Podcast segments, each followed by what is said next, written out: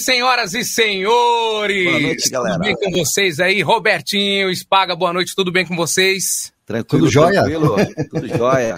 Tudo Mas- bem, graças a Deus. Na frequência, gente, mais um episódio do Na Frequência. Quinta-feira chegou.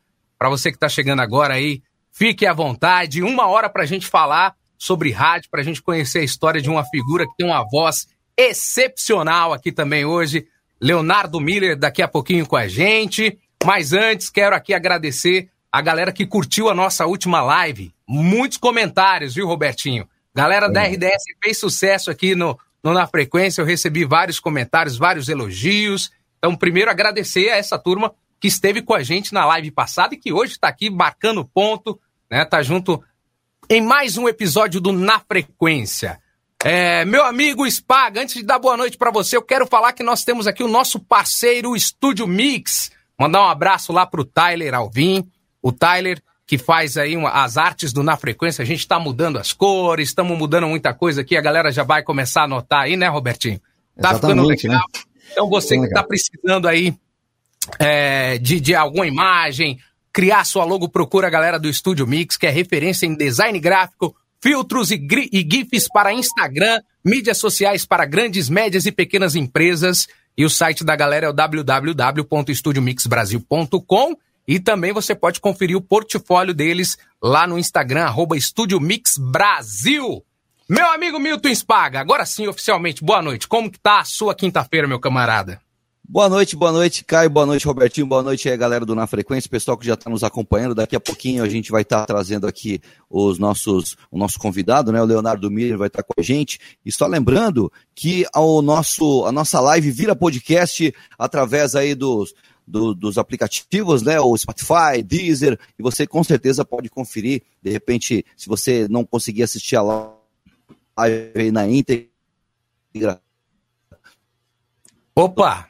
Estamos Tá com o ioiô aí né? Tá, dando- tá dando uma travadinha no Spaga aí. Essa Uhum. internet do nosso. Brasil, vou te contar uma coisa, viu? Olha lá, ele tá em câmera lenta. Isso, é os Enquanto- melhores momentos agora do Spaga. é, Enquanto o Spaga vai, vai tentando falar, deixa eu ou curtindo aí, você, tá? E a nossa live Dá, dá um mute aí no, no áudio dele. e ele Beleza, gravou numa posição bonita, ó. Aí, pronto, olha lá. Spaga daqui a pouco é retorna. Daqui a pouco o Spaga retorna aqui e aí a gente já aproveita. Agora voltou, ele já voltou aqui, é rápido o negócio aqui, né, Spaga? Estava lento aqui, Spaga. Tá ouvindo agora? Isso, daí você tem que clicar aí no, no miczinho para poder liberar o áudio, mas tudo bem. Eu acho que tá travando ali a internet do, do. Spaga. Vamos ver se hoje a gente consegue fazer de boa, né? Vamos nessa. Então tá certo, pessoal. Olha, é, a gente fica muito contente, né?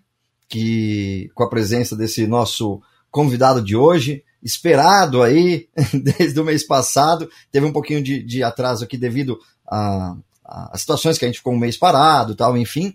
E ele tá aqui com a gente, cara, para bater um papo é, e conversar, contar um pouquinho da, da história do, do trabalho dele, tanto no rádio quanto na carreira publicitária. Com certeza você conhece essa voz, você já ouviu essa voz ou na sua televisão ou no seu rádio. Com a gente aqui, Leonardo Miller. Os novos SUVs da Mercedes-Benz. Explore ao máximo todos os territórios. Mercedes-Benz. The best or nothing. 8 horas e 35 minutos. Repita, 8 e 35. 100,9. Jovem Pan. As sete melhores. Crimes que marcaram uma sociedade. Crimes que definiram o seu tempo. Se não foi o Steven Avery, quem foi? Crimes que construíram celebridades do mal. No destaque do mês. Crimes misteriosos. Aaron Hernandes. Estreia sábado, 25 de abril, às 10 e 05 da noite. No Investigação Discovery. Repita. 933.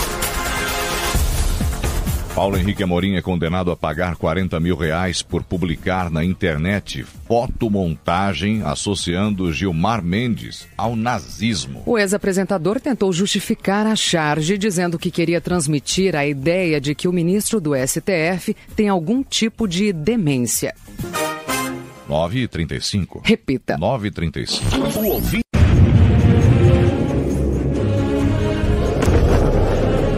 Onde os outros veem uma tempestade, ele vê a onda perfeita. Onde os outros veem um lendário off-roader, nós vemos uma nova geração. Os novos SUVs da Mercedes-Benz. Explore ao máximo todos os territórios. Na frequência.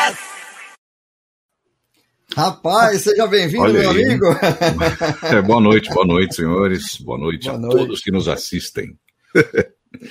Eu não gosto de vídeo, eu já vou avisando, hein? Não gosto de... É, que eu não até é difícil de achar vídeo. E é pior que é difícil de achar vídeo seu, assim, é, mais à vontade, né? E- tem, enfim, velho. muito bacana. Legal. Então estamos aqui a partir de agora é, com o Leonardo Miller, que vai contar um pouquinho da sua história. E a gente quer saber, eu vou começar com a primeira pergunta aí, que é aquela básica que a gente faz para todo mundo. Como que você começou a sua carreira no rádio? Teve influência de alguém? Conta um pouquinho aí da sua história. Teve, teve. Cara, eu comecei, na verdade, como sonoplasta. É, meu pai montou uma, uma rádio pirata em casa na época. Olha. Eu tinha, eu devia ter 12, 13 anos. E aí, é, eu comecei brincando nas mesas de som, eu fui com ele para comprar aparelhagem, sabe, na, na, na Santa Ifigênia. Aprendi, aí comecei a aprender o que, que era um cabo RCA, o que, que era um cabo P10. É, é, cara, comecei a aprender tudo, até de transmissor de rádio eu já entendia, de torre, de antena, porque eu fui acompanhando tudo com ele. E na verdade, assim, eu nasci no rádio, né? Meu pai é radialista desde 1976. Eu nasci em 83. Então, Ah. eu já nasci dentro do rádio, não Me tinha. conta um pouquinho aí da sua história. Opa, tá dando um Tá retorno dando um aí. retorno aí, né? Deu, deu um retorninho Vai aqui, contar ó. de novo a história. Foi a pergunta, né? E quando- bom, É mas eu tô porque você não contando, pô. entendeu. Qual era a frase que você mais falava no rádio? Repita. A gente, a gente só tá repetindo aqui, pô. Ah, entendi. Bom, bom. é, é, ele, eu vi uma entrevista que ele deu aí, mexendo aqui hoje pelo, pelas lives, e ele falou: rapaz, comecei numa rádio pirata dentro da minha casa. Fala É. sério, Robertinho, quem não tem esse sonho de ter uma rádio, mesmo que seja pirata? É, hoje em dia tá mais complicado. web, né? né? Antigamente é. Não, mas hoje tem a web, que é mais fácil, né? Do web, né? Tem Uhum. essa facilidade do web hoje. Mas conta mais sobre esse período aí, Miller. Então, cara, foi- foi isso. Eu, com 12 anos, comecei a aprender. Aí iam amigos do meu pai lá, sonoplastas, locutores. E eles começavam a me passar algumas coisas que o meu pai nunca foi, nunca mexeu com a parte técnica, ele sempre foi locutor, então ele não entendia nada dessa parte. E os caras iam lá, ó, não, pra você botar no ar, você tem que fazer isso, tem que fazer aquilo e tal, e eu comecei a aprender. É, isso durou um ano, um ano e pouco. É, meu pai não tinha tempo para cuidar da rádio na época, ele estava trabalhando em quatro rádios ao mesmo tempo. E ele falou: ah, não dá mais, fecha. E outra, rádio pirata, cara. Você não consegue comercial, você não consegue nada, você não vai como. Como é que você vai manter? Não tem como se manter, né? Não, não dá, mas era um sonho que ele tinha. é, e ele fez, cara. É, tinha estúdio do ar, tinha estúdio de gravação, tudo lá em casa. Uma torre de 33 metros, era um negócio bizarro, assim. E... Mas não deu certo. E aí, como a maioria das rádios piratas, aí não deram. E não podia porque era crime. Nunca dá certo, né? Nunca dá avião. certo. É, Normal. avião. E aí, cara, foi isso. Aí com 14, 15, alguns amigos que eu conheci por causa dessa, dessa rádio pirata, eles me chamaram, eles montaram uma outra rádio e me chamaram, minha mãe mandando coração ali no, no chat, velho. Só minha mãe. Essa mãe aqui? É, Coisa Elaine, normal, professora, é minha mãe. Elaine. Então, Boa e noite, aí, Elaine. Boa noite. Que E aguentou aí- tudo isso, essa história, né? Ela deve saber mais detalhes ainda, né? Do que sabe, aguentou. é, tem coisa do- que eu não lembro. Do Roberto. Miller e do Leonardo Miller. É. Então, e aí, esses caras que eu conheci lá na rádio do meu pai, a gente ficou amigos, eles tinham uma equipe de som, é, faziam baile em escola, esse tipo de coisa. Eu comecei com eles aí, era DJ, tocava em casamento, aniversário, porque eu sempre gostei da, da parte de som. Eu era, comecei como sonoplasta, né? Eu esqueci de dizer que quando eu tinha 12 anos eu comecei como sonoplasta, não, nem pensava em falar na minha vida. E, e aí eu fiquei amigo desses caras e eles montaram uma outra rádio pirata. E aí eu comecei a trabalhar nessa rádio pirata. Mas, meu, eu não ganhava dinheiro, não ganhava nada. Com 15 anos eu falei, opa, preciso arrumar um emprego para ganhar dinheiro, né? E saí do rádio. Aí eu trabalhei um tempinho é, num, num autopeça, Coga-Coga Autopeças, cara. Ah, eu Coga, era repositor lá, é. Eu era Leste. repositor, isso, com 15 anos. Porque eu queria ganhar dinheiro. Eu falei, porra, rádio, beleza, legal, mas não dá, né? E eu fiquei seis meses só. Graças a Deus eu fiquei seis meses só lá. E meu pai é, trabalhava num- na Rádio Imaculada Conceição, que é uma rádio ah, católica, lá em Santo André. Agora mudou para o Riacho Grande. Agora não, faz tempo já. E aí eu fui para essa rádio, meu pai me arrumou lá de operador e tal, e foi lá que eu aprendi. Eu comecei a aprender mesmo a mexer em rádio. Eu tinha 16 anos, eu me tornei operador de áudio lá. E fiquei até 2001 lá. Aí, nesse período, eu tinha entre 16 e entrei lá em 99, isso mesmo, eu tinha 16 até os 21, sempre como operador de rádio, sempre como sonoplasta. E aí eu aprendi lá, trabalhava nos estúdios de gravação, tudo que era estúdio, no ar e tudo mais, operava. E modéstia à parte, eu era um bom operador, cara. Eu, e aí eu saí de lá e fui para Jovem Pan. Mas antes de ir para Jovem Pan, com, eu tinha 21 para 22. Eu fiz cobrir férias em algumas rádios, é, na Gazeta, onde eu conheci o Robertinho, cobrindo férias de operador, lá no, na Gazeta M, não tinha nada para fazer, só botava o prefixo de em hora lá. Você lembra? É. Era a, a, como é? a de canção amor, né? nova, né? Não, é, acho que- canção nova. Foi a canção nova já? Era. É porque eu já passei por todas elas ali, né? Já Era não lembro Canção mais Nova. período. Canção Lá Nova. onde eu conheci, conheci o Robertinho, conheci o JP, o André, a galera toda.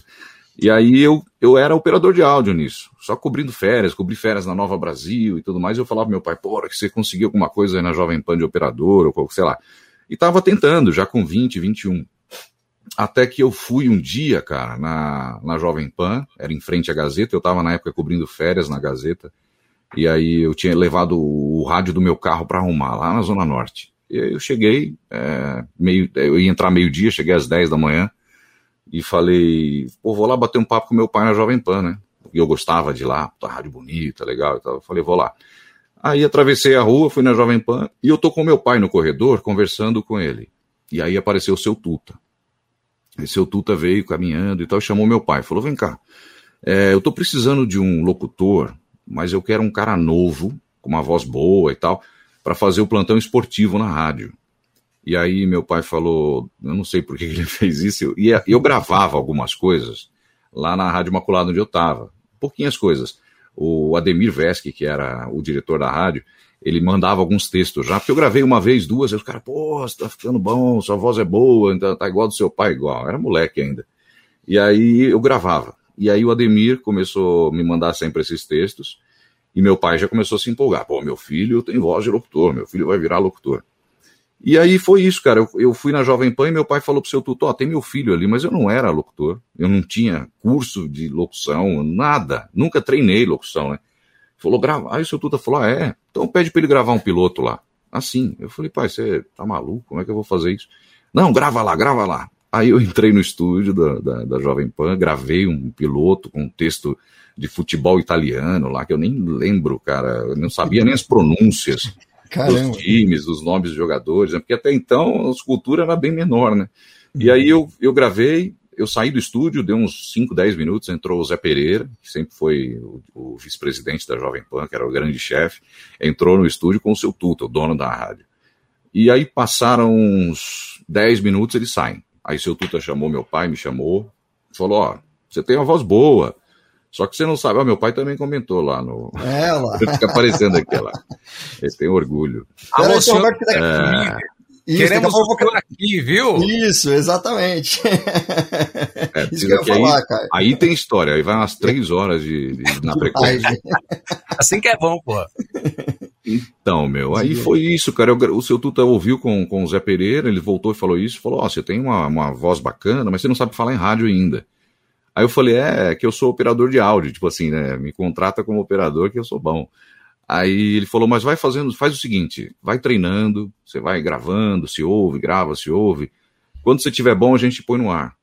Aí eu falei, Ô, ô Miller, esse Vai. piloto que você fez, você já fez com aquela voz impostada? Aquele Não. técnico que a galera, a gente tá falando com um público aqui que a maioria da galera acha que é isso, vai fazer um piloto, não. aquela floreada, né? Como conta aí legal, né? piloto, rapaz. Cara, foi um texto ao vivo é, que eu gravei, assim, um texto. Ele me entregou na mão e falou: vai lá, Léo, grava. E era um texto noticioso, de, falando de esporte. E era uma notícia sobre o futebol italiano, que eu me lembro, o futebol espanhol, não lembro. Mas era, Champions League, alguma coisa do tipo. E eu gravei esse texto, seco. Assim, Legal. entra no estúdio, pega o microfone e grava. Só isso, entendeu? Deve ter ficado uma grande bosta. Mas... Pô, você tem que guardar isso aí, cara. Foi isso, entendeu? Mas o primeiro, a gente acha sempre que tá tá super legal, né? O primeiro, assim, né? Ficou, é... ficou legal. Aí depois você vai ouvir de novo. Mas o, o, pior é que eu sempre fui muito crítico comigo uhum. mesmo, cara. E o pior, o pior de tudo é que eu conheço rádio há muitos anos, desde que eu nasci. Eu sabia que tava ruim, entendeu? Eu falava, uhum. não, não dá, isso aqui não tá dando, não. E... É, é, eu, eu, não sei se você tem isso, mas eu também sou é. filho de locutor, né? É. É, meu pai lá no interior da Bahia, enfim, essa história já contei aqui. Mas, cara, a gente cresce com a responsabilidade ou até mesmo com um certo medo né? É. De, ah, eu não vou fazer isso porque não há dúvida, sempre vai ter comparações, né? Sim, e sim, como sim. foi isso para você? Porque você era, tava ali na, na, na, por trás, né, do microfone. Depois você vai para frente do microfone, surgiu essa dúvida em você, é, você parou ah, para pensar, era isso mesmo? Como que foi? Sim. E na verdade não era só, a dúvida não foi só em relação ao meu pai, porque meu pai me ensinava, a gente entrava no, no meu quarto lá em casa e falava assim, ó, é, pegava um gravadorzinho de fita, cara, uma bosta lá, e falava, vamos gravar o texto. Aí ele trazia uns textos do jornal e a gente começava a ler. Eu tenho até um áudio desse daí, é, ele me ensinando a fazer locução, e eu, porra, minha voz nem saía. Ficava uma merda. Aí eu, eu falei para ele, porra, não tá bom isso aqui, meu pai. Não, você tem que soltar a voz, tem que soltar a voz. Eu falava, pô, mas eu tenho vergonha. Eu tinha vergonha de falar mesmo, e principalmente do lado do meu pai. Só que o, o problema maior nem foi é, com essa pressão na verdade, eu não queria, chegou num ponto que eu não queria, que aí meu pai ficava me ensinando, eu falava, ah, não quero mais fazer isso aí, não quero fazer, não sou bom para sair, isso aí, eu sou bom sonoplasta. Não, não, vem. Eu falei para ele, ó, faz o seguinte, fala lá pro seu tuta que eu não, que eu não vou não, não quero fazer isso daí. Olha. Juro por Deus, tem isso aí, a gente brigou, eu falei, não quero, amanhã você fala para ele que eu não quero não e tudo mais. E, mas aí, cara, o meu maior problema é que os caras que estavam lá na rádio, você entender, meu pai entrou em 95 na Jovem Pan, ficou até 2015, ele ficou 20 anos lá. Eu entrei em 2005, então ele já tinha 10 anos na rádio. E todos os locutores que trabalhavam com ele, já, Franco Neto, é, o Antônio Freitas, o Oliveira, o Davi, eu já era fã desses caras todos, porque eu gostava muito de rádio. Eu falava, pô, esses caras são foda, são os locutores do Jornal da Manhã. E aí, a partir de amanhã, você começa a trabalhar com esses caras, entendeu? Então, o meu problema maior era esse, era falar do lado desses caras. Eu falava, meu, que bosta. Uma responsabilidade logo, logo de cara, é. uma responsabilidade grande. Não, né? Todos os caras ali já tinham 30, 40 anos de rádio, cara. Era Franco Neto, Ciro César, José Luiz Menegatti. É, eu trabalhei com muitos nomes e a minha escola foi essa, entendeu? Eu tive muita sorte, cara, muita sorte, porque a minha escola foi muito boa. É, eu já, só que assim, a pressão também era grande, mas eu entrei numa escola que, assim, eu agradeço porque não tem dinheiro que pague. Entrou todos os dias eu estava do lado. Né, é, Já entrou todo dia eu estava do lado dos caras. Exatamente, exatamente. E os caras falavam, Léo, faz assim, faz assim, ó, tá meio. O Franco me dava muita dica, o Davi Rock, cara, me levava dentro do estúdio e falava, vem cá, lê esse texto aí. Aí eu começava a ler, não, você tem que fazer assim, assim. Então, nossa, aprendi muito com o meu pai, óbvio, em casa e tudo mais, mas aprendi demais porque eu tive uma escola muito boa, isso aí eu agradeço, entendeu? Não adianta falar que, ah, eu treina, treinava, claro, entrava no estúdio, sabe, me ouvia mesmo, mas é o dia a dia, é aí que se aprende. Você, você aprende com um cara bom, entendeu? É verdade. O rádio tem essa parte teórica que é muito importante da, da galera estudar e tudo mais, mas, meu amigo, você só vai sentir que você é locutor quando você chegar ali e gravar e se tremer e, enfim, errar, porque é, é. normal, né? É, é normal esse processo. Mas errar do lado dessas feras aí, pelo amor de Deus, viu? Que Não, coragem. Aconteceu ca... muito, nossa. Uhum. Deixa eu aproveitar aqui rapidinho. É, a gente comentou bastante do, do seu pai, né? E o pessoal tá comentando aqui também no, no, no chat. Eu tive o prazer de conhecer seu pai, até num encontro por acaso, né? Indo Lá em Curitiba, pra... indo para Curitiba. Curitiba, né? É, muito muito bacana. Grau. Isso. É. Então eu, eu vejo que também ele foi seu, seu grande professor, né? Seu incentivador aí desde o do começo, é. você montando as coisas para ele e tal, enfim. Tem um trechinho de um vídeo aqui que mostra um pouquinho dessa, dessa parceria do é. Roberto Miller com Leonardo Miller. Vamos lá. Na frequência. Em quase 40 anos de rádio, a melhor notícia que já dei na vida foi Corinthians campeão do mundo. Eu acho melhor você abrir e eu chutar Non regrette rien. Vamos falar. Non je ne regrette rien. Vamos falar. Ah? Poderia cantar, por favor, senhor? Não posso cantar, porque ele de teatro eu não me atrevo. Eu não me atrevo. Poderia até cantar se fosse Nelson Gonçalves. Maria Bethânia. Na frequência. Muito bom. Meu amigo, eu, você viu a minha cara? 16 anos atrás. Só o filé da borboleta. Só, eu tinha 21 anos, ele só tinha crescido e esquecido de engordar, né? e o legal é, é tempo, essa né? pronúncia, né? Em francês. É, porque, assim. então, essa é uma das coisas que meu pai me ajudava, porque eu ainda não sabia, pô, é o que eu te falei, a gente precisa ter uma cultura muito, principalmente na, na, nas pronúncias de nomes. Então, e o Franco Neto, eu lembro que era muito chato com isso, cara. Você não podia falar nome errado, porque assim, ele falava, ó, é melhor você perguntar aqui dentro do estúdio e passar por burro só pra gente do que passar por burro pro tanto de ouvinte que tá ouvindo. Então pergunta. E cada hora tinha um nome diferente, né? E sempre que entrava um texto com um nome mais complicado, meu pai falava, ó, deixa que eu abro, eu falo isso aqui, você entra, você fala depois, tá? Para não, pra não me derrubar. Então acontecia muito isso, cara, muito. É, fazia parte da escola também, entendeu? Bacana, Espaga, tá por aí, tá firme? Estou aqui, estou tentando me segurar aqui, tá difícil, estou brigando com a internet aqui, estou com minhas luvas aqui, mas eu gostaria de participar do debate aqui com o Leonardo Miller. Aliás, que eu me lembro, ô, Leonardo, do teu trabalho é, na Classic Pan, cara. Foi um trabalho muito é. bacana aqui em Santos. Nós tínhamos aqui, a, se não me engano, acho que a 103.7. É verdade. E, se não me engano, é, é, conte um pouquinho dessa tua experiência com esse nesse, nesse período com a Classic Pan, esse projeto bem legal que hoje não, não, não existe mais, mas não. bem legal aí. Diga, diga para nós. Então, eu, eu, durei pouco na Classic Pan, porque eu, eu trabalhava na Jovem Pan AM, é, que era no 24 andar, a FM no 14 e o que aconteceu, eu come, foi aí que eu comecei a gravar as vinhetas para FM, um pouco antes. Eu comecei a fazer as vinhetas para a Jovem Pan FM, o Marcelo Eduardo, Lisandro foi o primeiro cara que, que me chamou para ir para FM. Ele falou: Ô Léo, eu não conhecia o Lisandro, eu não sabia quem era ninguém na rádio quase, eu tinha acabado de entrar, e lá em cima no 24 andar tinha um caixa eletrônico lá do Bradesco, que a gente ficava, saca, sacava dinheiro lá e tal. Aí o Lisandro chegou no caixa eletrônico, ali onde eu estava, estava encostado fumando, ele falou: Escuta, você é o locutor novo aí, né? Eu falei: Sou, sou. É, ele falou: Escuta, é, você faz locução para FM também? Aí eu lembro que eu falei para ele: falei, Eu não faço nem pro AM direito, estou começando agora. Aí ele falou: Não, mas você tem uma voz boa e tal. Grava lá pra gente no FM um piloto, desce lá depois. Aí eu falei: Porra, que legal, né? Eu falei: Desço, claro, não tem problema. E aí eu, eu, eu tava entrando no ar. Aí era as duas da tarde, eu entrar no ar com o Chieta e com o Antônio Freitas, era o Jornal Jovem Pan. Eu entrei no ar, aí entrou no estúdio, daqui uns 20 minutos, o Marcelo Eduardo com o Lisandro. É, o Marcelo subiu lá para me conhecer e tal. O Marcelo falou: pô, desce lá, cara. O Marcelo, o grande amigo, foi diretor da Jovem Pan há muitos anos. Ele falou: Léo, desce lá para gravar e tal. Eu falei: claro, pô, desço. Aí eu fui gravei com o Pazinha, que também é parceiro há tantos anos e é amigo, né? É, e um monstro, né? DJ, sonoplasta. Esse daí, sou fã dele desde quando ele estava no 89, que eu ouvia falar do Pazinha. Eu não conhecia. Caráter, né? É, e monstro, né? Pazinha é parceiro de várias. Uhum. E aí, cara, eu gravei com ele lá as vinhetas e, e comecei a fazer a voz padrão do FM.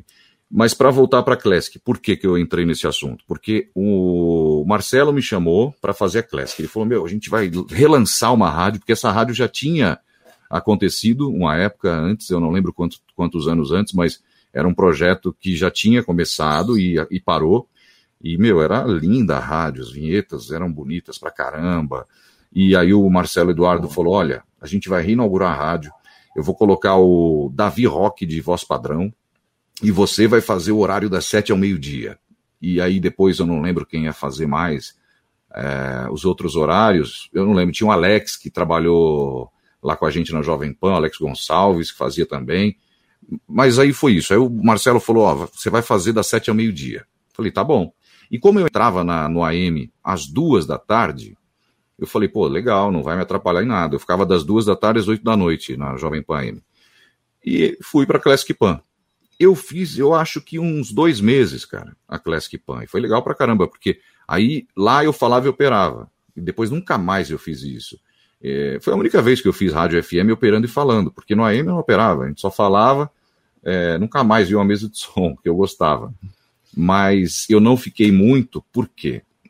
Foi na época que eu estava fazendo, fazia um mês, aí o seu Tuta é, me escalou para o Jornal da Manhã. Até então eu não fazia o Jornal da Manhã. E aí ele falou, o Zé Pereira que veio falar para mim, ó, Tuta falou que amanhã você vai fazer o Jornal da Manhã. Zé Pereira é o sonoplasta? Não, não, Zé ah, Pereira é o vice-presidente da rádio, é. Tá. Aí... é, é. José Carlos Pereira, conhecido como Zé Pereira lá pela gente. E aí ele, ele falou: você vai fazer o Jornal da Manhã amanhã, o Tuta mandou você fazer. Acho que era uma quarta-feira. Aí eu falei, pô, Zé, mas eu não posso, porque de manhã eu tô na Classic Pan, olha a minha humildade, né? Aí ele falou, é, não sei, você vai ter que fazer. Aí eu desci no 14 andar e falei com o Marcelo Eduardo. Falei, Marcelo, eu não posso fazer a Classic amanhã, cara, porque o seu Tuta me escalou pro Jornal da Manhã, e para mim é legal pra caramba, é o principal jornal da rádio.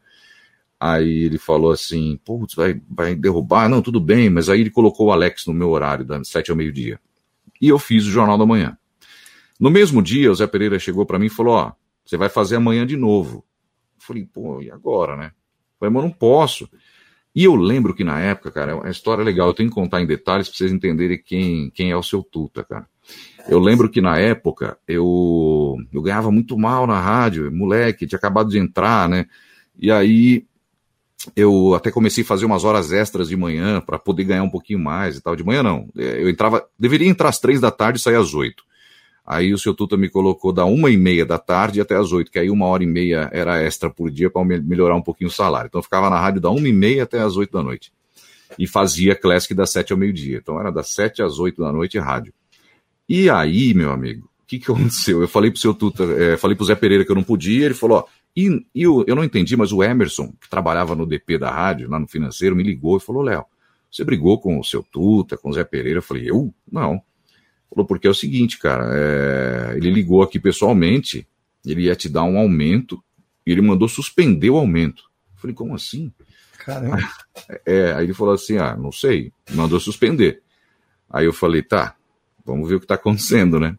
Aí eu dei onde João sem braço, e falei com o Zé, ele falou, ó, oh, deve ser por causa do... porque você não aceitou aí o jornal, porque você tá... falei, não, Zé, mas a rádio aqui, eu faço a rádio aqui do Tutinha, aqui embaixo, é do filho dele e tal. Não. Aí eu voltei, fui no estúdio, lá, lá na sala do seu Tuta, e falei, ô, seu Tuta, queria agradecer o senhor pelo aumento que o senhor me deu. que bobo, né? Aí ele falou, não, não, não, não, mandei suspender o seu aumento já. Aí eu falei, mas por quê? Ele falou, não sei se eu vou ter que te mandar embora. Aí eu falei, ele falou, ou você tá comigo ou você não tá. Aí eu falei, não, pô, meu emprego é aqui. É que eu tô fazendo lá na Classic Pan, os caras me chamaram e tal. Não, eu não quero você lá, eu só quero você aqui. Aí eu falei, então tá bom. Aí eu pensei comigo, né? Pô, perdi a grana da Classic, perdi a grana que, que o seu tutor ia me dar de aumento, mas para não perder o emprego. Aí eu desci, falei com o Marcelo, falei, Marcelo, sinto muito, não dá mais, seu tuta quase me mandou embora, é, então não posso. E fui embora. Aí passou uma semana disso. Aí eu comecei a fazer o Jornal da Manhã. Aí todo dia ele me colocava. O Jornal da Manhã eram quatro locutores. Era das 5 e meia às 7 e meia da manhã, começava às 5 e meia o jornal. Era o Freitas e o Oliveira. E das 7 e meia às 9 e meia era meu pai e o Franco. E eu entrei no meio disso aí. E aí tirava meu pai mais cedo ou, mais tarde para eu entrar. Meu pai deveria sair 9 e meia, eu entrava 8 e meia, fazia uma hora, aí no outro dia saiu o Franco. Ele me enfiou no meio ali o seu Tuta. E coisa que nunca tinha acontecido no jornal. Ele queria que eu entrasse. Uhum. Isso para mim foi um puta negócio legal. E aí, cara, é, eu fiquei essa semana, passou uma semana, duas. Eu, eu lembro que eu tinha ido gravar num estúdio e eu tô voltando para a rádio. E eu encontrei o seu Tuta no corredor do, do, do, prédio ali, logo no hall do elevador, lá em cima já, no 24. Aí, ô, seu Tuta, tudo bem? Ele falou, tudo bem. Aí ele falou assim, ó, mandei voltar lá o, o aumento que você que eu mandei tirar, tá? Eu falei, ô, seu Tuta, obrigado. E vou cobrir o que você ganhava lá na outra rádio lá para você não dizer que eu te ferrei, tá? Então, assim, cara, é, aí ele me deu um aumento que, sei lá, era três vezes o que eu ganhava na rádio, porque ele me deu um aumento e me pagou o que eu ganhava na Classic. É, então, é, o seu Tuta, não só por isso, né? Desde que eu entrei na rádio, eu esqueci de, de colocar um detalhe aí. É, foi o seu Tuta que pagou para mim o curso da rádio oficina, porque eu não tinha condição de pagar, meu pai também não tinha. E ele falou: não, não, eu gostei do menino, eu vou pagar o curso para ele. Então, assim, são coisas impagáveis, né? Isso daí eu não tenho como. É, a minha história começa aí, na verdade, no rádio. Então ele falou: não, eu vou pagar o curso para ele porque o moleque é bom, eu vou apostar nele. Ele brincava, falava que no elevador, várias vezes eu encontrei ele, ele falava assim: olha aí, o diamante que eu lapidei. Então, para mim, cara, seu Tuta, que foi, para mim é, né, o maior nome do rádio, é, cara, um cara que criou o que criou, a marca que ele criou da Jovem Pan, é, sabe, eu ter participado da história, para mim é um negócio que, sabe, não tem, e eu não digo isso é, me vangloriando, não, eu digo com toda a humildade mesmo, porque foi o que me iniciou no rádio, né? Eu tive, pô, empurrão do meu pai, tive empurrão do seu Tuta, e graças a Deus, é, a minha humildade eu não perdi também, entendeu? O Robertinho. E aí depois você vira a voz padrão da Jovem Pan também, né, cara? Uhum. É, isso também foi acontecendo aos poucos, porque foi quando o Marcelo me chamou lá, para ele e o Lisandro, e eu gravei uma outra vinhetinha lá na balada, é, as sete melhores. E aí o Pazinha produziu e tal, porra, ficou legal pra caramba e tal. E aí todo dia, ô Léo, desce aqui para gravar uma chamada. Ô Léo, desce aqui para gravar uma vinheta. Aí, ó, vamos fazer uma plástica nova do Na Balada, vamos fazer a plástica nova do das Sete Melhores. E aí quando eu percebi, minha voz estava na rádio inteira. E aí eu falei, pô, virei voz padrão da rádio, né? E, aí, e nunca ganhei nada por isso. A maioria dos caras sabem. Falei, porra, não vai ter grana, velho. Eu trabalho no AM. Mas, mas isso daí é mais fazendo... normal do que você pensa, pô. É, porque vai, vai entrando, né? Vai entrando, é, vai... Vai... E, e, eu, também eu gostava, creio, né, graças a isso, Léo, você é. começou também a entrar para o mercado publicitário, né, cara? Que, que hoje a gente vê assim, é. a, a sua voz no mercado publicitário é uma voz muito forte, né? E gravando sempre para grandes empresas, para grandes marcas. E a gente estava falando aqui no início da live tem muita gente que copia você, cara, e, e alguns chegam a uma cópia tão perfeita, né, que conseguem até superar o mestre, né, Robertinho? Hum, exatamente. É, o, o, duas não é difícil aqui, superar. Né? Bom, tem, tem, um exemplo aqui de, um, de uma imitação. Olha um exemplo aí, ó, do imitador do, do Leonardo Miller. São os fãs, né? Vamos lá. Na frequência Fala galera, estamos aqui com o nosso ouvinte William, que vai fazer uma vinheta agora em homenagem para o nosso brother Leonardo Miller da Jovem Pan. Vai lá, William! Continue na PAM, depois do intervalo você vai ouvir. Hey, brother, a Beats, a melhor programação volta já. Ah, é, é, Pô, Uma homenagem aí do Cara, fã, esse, né? esse é o menino de Brasília. Uhum. É, quem me mandou isso daí, putz, cara, foi é, Ilha de? Brasília, né? foi na Jovem Pan Brasília, é. Porra, uhum. eu fiquei, e faz tempo isso daí já. E uhum. ele, o cara falou: Meu, ouve isso aqui, ele é seu fã e tal. Pô, fiquei até emocionado, porque o menino uhum. ouve a rádio e tal. Eu falei: Caramba. É, é... sobre você. É eu nunca conheci, é. nunca conheci o William, mas achei bonito, achei legal. Mas é importante, né, você, você ter esse conhecimento, né, do quanto, às vezes, a gente está dentro de um estúdio atrás do microfone e a gente não imagina o quanto que a nossa voz, o quanto que o nosso trabalho gera de impacto na vida das pessoas, né? Sim. Então a gente brinca com tudo isso, mas realmente é uma, uma homenagem, né? É, que uhum. a gente faz ao seu fã e a você, cara, porque é legal. Uhum. É, no mundo, nada se cria, tudo se copia, né? Uhum. E como eu te disse, realmente, você é uma voz é, é, muito elogiada aqui entre o nosso meio de locutores. Vários colegas, não, não vou dizer que copiam, mas te usam como referência. E além do seu pai. E é legal ter essa inspiração, né? É, muito importante uhum. ter essa inspiração. Qual foi, assim, ou qual é a sua referência hoje dentro do mercado publicitário, dentro do Rádio Notícia? Conta pra gente um pouquinho aí. Cara, desde moleque, como eu te falei, eu sempre gostei de rádio, de som, é, e por, por meu pai ser locutor também, eu gostava muito de ouvir os outros locutores, cara. Então eu tenho muita gente como referência, muita gente. É, na, na, publicidade, óbvio que eu tenho que citar, e hoje, né, que também é um orgulho para mim, mas é, são colegas meus lá do Clube da Voz, é, pô, Ferreira Martins, Kaká, é, Dinho é, é, Moreno. só, só interrompendo, em uma entrevista, eu vi que você, na época, acho que 2018, pela entrevista que eu fiz, que eu vi, foi uma entrevista do Baú, né? Baú, Uhum. Você falou que tinha uma vontade de conhecer o Ferreira Martins. Chegou a conhecer já? Já gravou junto Cheguei. com ele? Cheguei, Olha cheguei a conhecer bacana, já. Eu, a primeira vez que eu falei com ele foi por telefone, quando eu fui convidado para entrar no Clube da Voz. É, o Edinho Moreno, hum, pô, foi o cara que me chamou para entrar lá.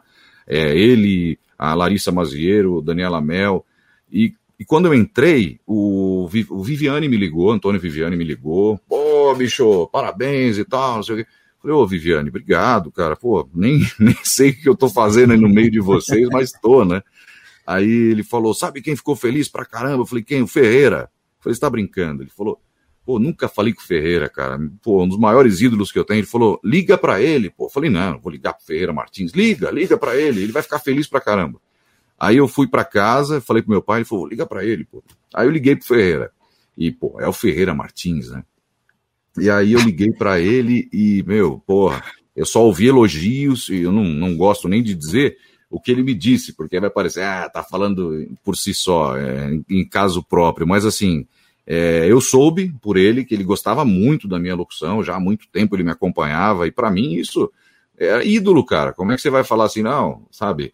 Se ouvir isso dos caras que você sempre ouviu e teve como referência, e, e a maioria deles, cara, não posso dizer pra você, eu lembro que tinha o site do Clube da Voz, um- site antigo, que antes da, da- de entrar a locução de cada um, entrava um outro locutor, que eu não sei quem é, e falava o nome de cada um. Ah, Ferreira Martins. Aí entrava o piloto Ferreira Martins, falava o nome. Uhum. E, Eu lembro cara, site. É, no Clube da Voz eu- tinha isso também. né? é, é, no site antigo, nos, no- nos portfólios antigos que tinham lá. E eu ouvi muito aquilo. Eu pegava aquelas locuções todas e reproduzia. Eu ouvia isso CD, depois. né? É, tinha o CD, exatamente. Eu- veio na latinha, eu tenho a latinha. Isso eu tenho também aqui, mas enfim. É. E aí, o que aconteceu? Eu fazia isso, mas isso depois que eu me tornei locutor. Antes de me tornar locutor, eu já achava os caras bons pra caramba. Aí as minhas referências foram realmente essas depois que eu comecei a falar, depois que eu comecei a entrar nesse mundo. Então, óbvio, a primeira referência minha é meu pai, que foi daí que eu comecei, e foi por, por causa dele que eu entrei no rádio, e as, as primeiras dicas e toques sempre foram dele. E depois eu tive muitos, cara. Franco Neto era um locutor maravilhoso, sabe? Interpretava como ninguém fazia. Ciro César, eh, Davi Roque. E na, e na área da publicidade, porque eu sempre digo que é, é dividido isso. Durante um bom tempo, eh, os mesmos locutores que faziam rádio faziam publicidade.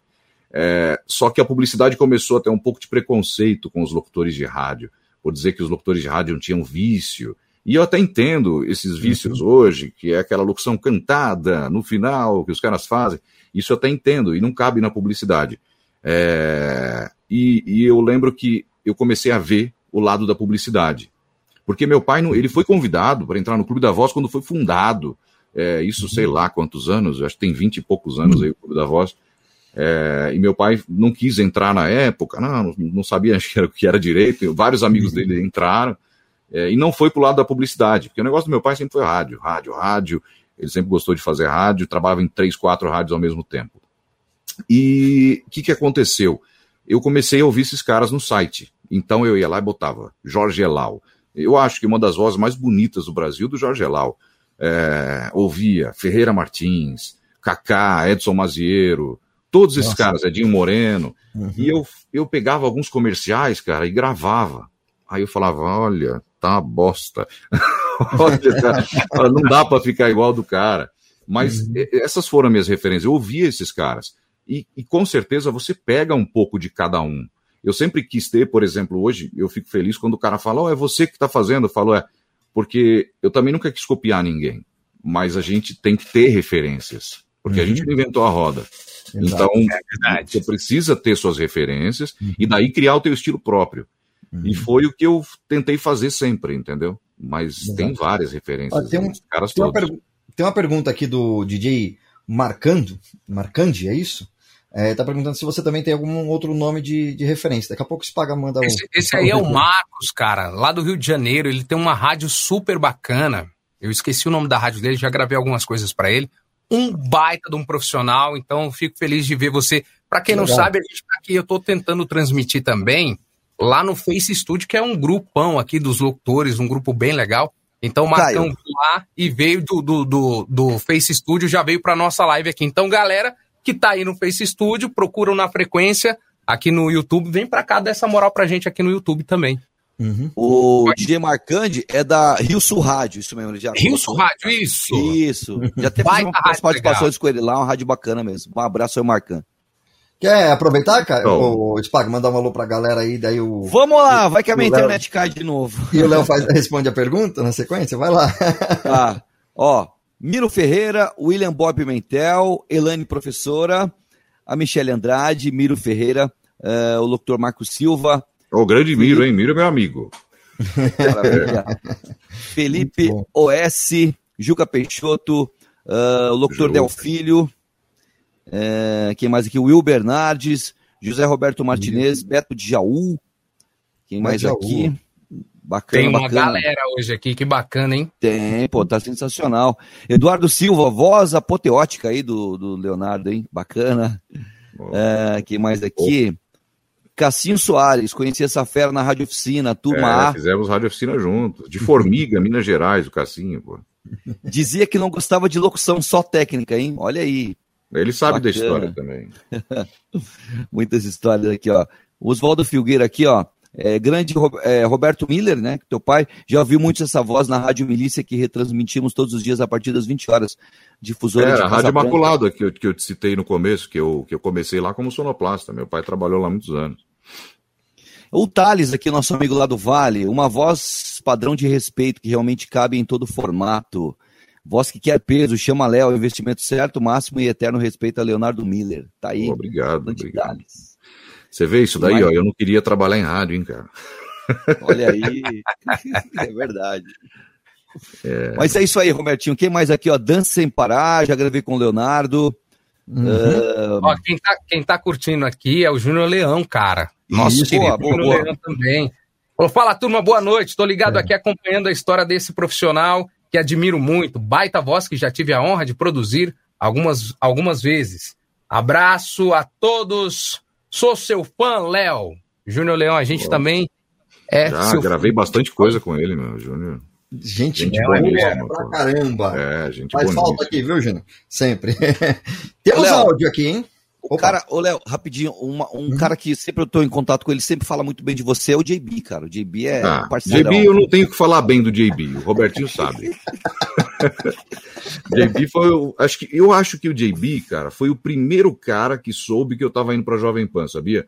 Porque eu lembra que eu disse que eu tinha né? ido, eu tinha ido pra, pra Jovem Pan, eu ia entrar meio-dia na Gazeta e eu fui às 10 da manhã por ali pra Jovem Pan. Quando eu voltei pra Gazeta, eu encontrei o JB, sempre encontrava ele, o Luceno, o André ficava ali no estúdio batendo papo.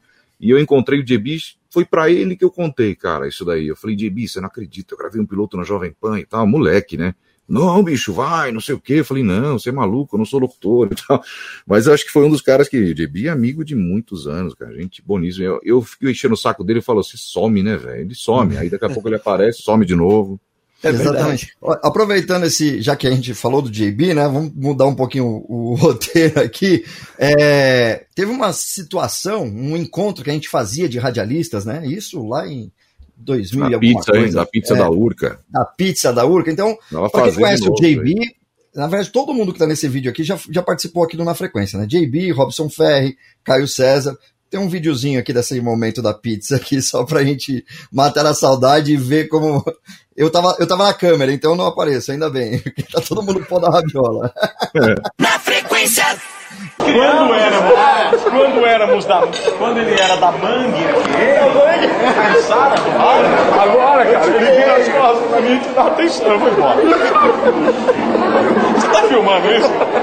Ele chegava no ar assim, opa, tá chegando o GB, com pãozinho com manteiga. E era verdade, não era pra encher saco, não. Pãozinho com manteiga, café com leite. Vai lá, vai lá, certo? vai lá falar com o Reguinho, GB. O Luiz Fernando morria de ciúmes. Pode mostrar isso pro Luiz Fernando. Ele morria e falava, pô, GB, pra mim você não traz nada.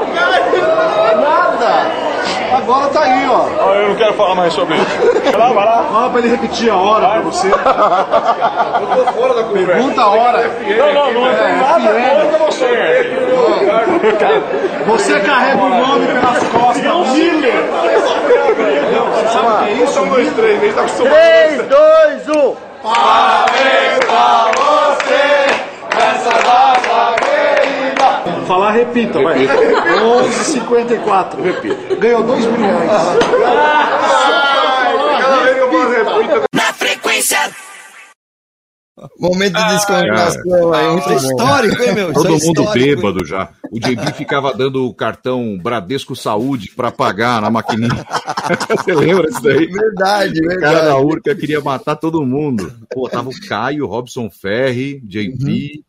Tinha Quem mais. tava ali? Você Tinha, mais filmando. tinha um rapaz da, da Metropolitana, mas aí tinha o. era Edu, né? padrão. Que é da Metropolitana. Sim, Edu, cara. eu não sei se era o nome nesse mesmo dia, porque a gente fazia algumas vezes, É, né? fizemos algumas. né? É, eu sumi o nome do, do, do cara que era voz padrão da Globo, que daí foi pra Record. O Doni Litieri. Doni, o Doni, Doni exatamente. Só, só fera, né, cara? Que- Histórico isso aí, isso é histórico, hein, Robertinho? Tem que passar essa pandemia logo pra gente voltar a fazer um, né? Você Bacana. vê que a assim, câmera era VGA ainda, daquele Isso. Motorola Z3. Né? Acho que era 300. V3, Deu trabalho né? pra editar, viu? Pra conseguir isso. Tava pior, né? tava pior. Então a telinha tava menor que o nosso quadradinho aqui da tela. Que ano né? que é aquilo, Robertinho? Deve ser. Olha, 2005. 2005, 2006. É, É, deve ser aí. 2006, 2007, porque eu já É. conheci o JB, já tava na PAN, devia ser 2006, 2007. Eu era É, moleque. 2005 foi quando você fez a rádio oficina, né? Foi, É eu fiz, fiz em 2005, da turma de É. fevereiro até maio, junho. Eu fiz 2004 lá, né? Você já é mais É. velho que eu, tá vendo? É, tá vendo? e não aprendi, tá vendo? Não, não aprendeu. O Robertinho já é, porra, Então, dinossauro do rádio, é clássico, todo mundo conhece o Robertinho, pô. Mas valeu, beleza. Mas muito legal esses momentos, né? Pode falar, cara. Não, muito legal esse momento aí. Invejável, diga-se de passagem. A gente que fica aqui no interior, que a, a maioria dos locutores de interior, galera, vamos ser mais bonzinho com o amiguinho, né? Vamos ter amizade, porque aqui interior é uma guerra. Fulano não conversa com fulano porque é da outra rádio. Então, é, Precisa, né?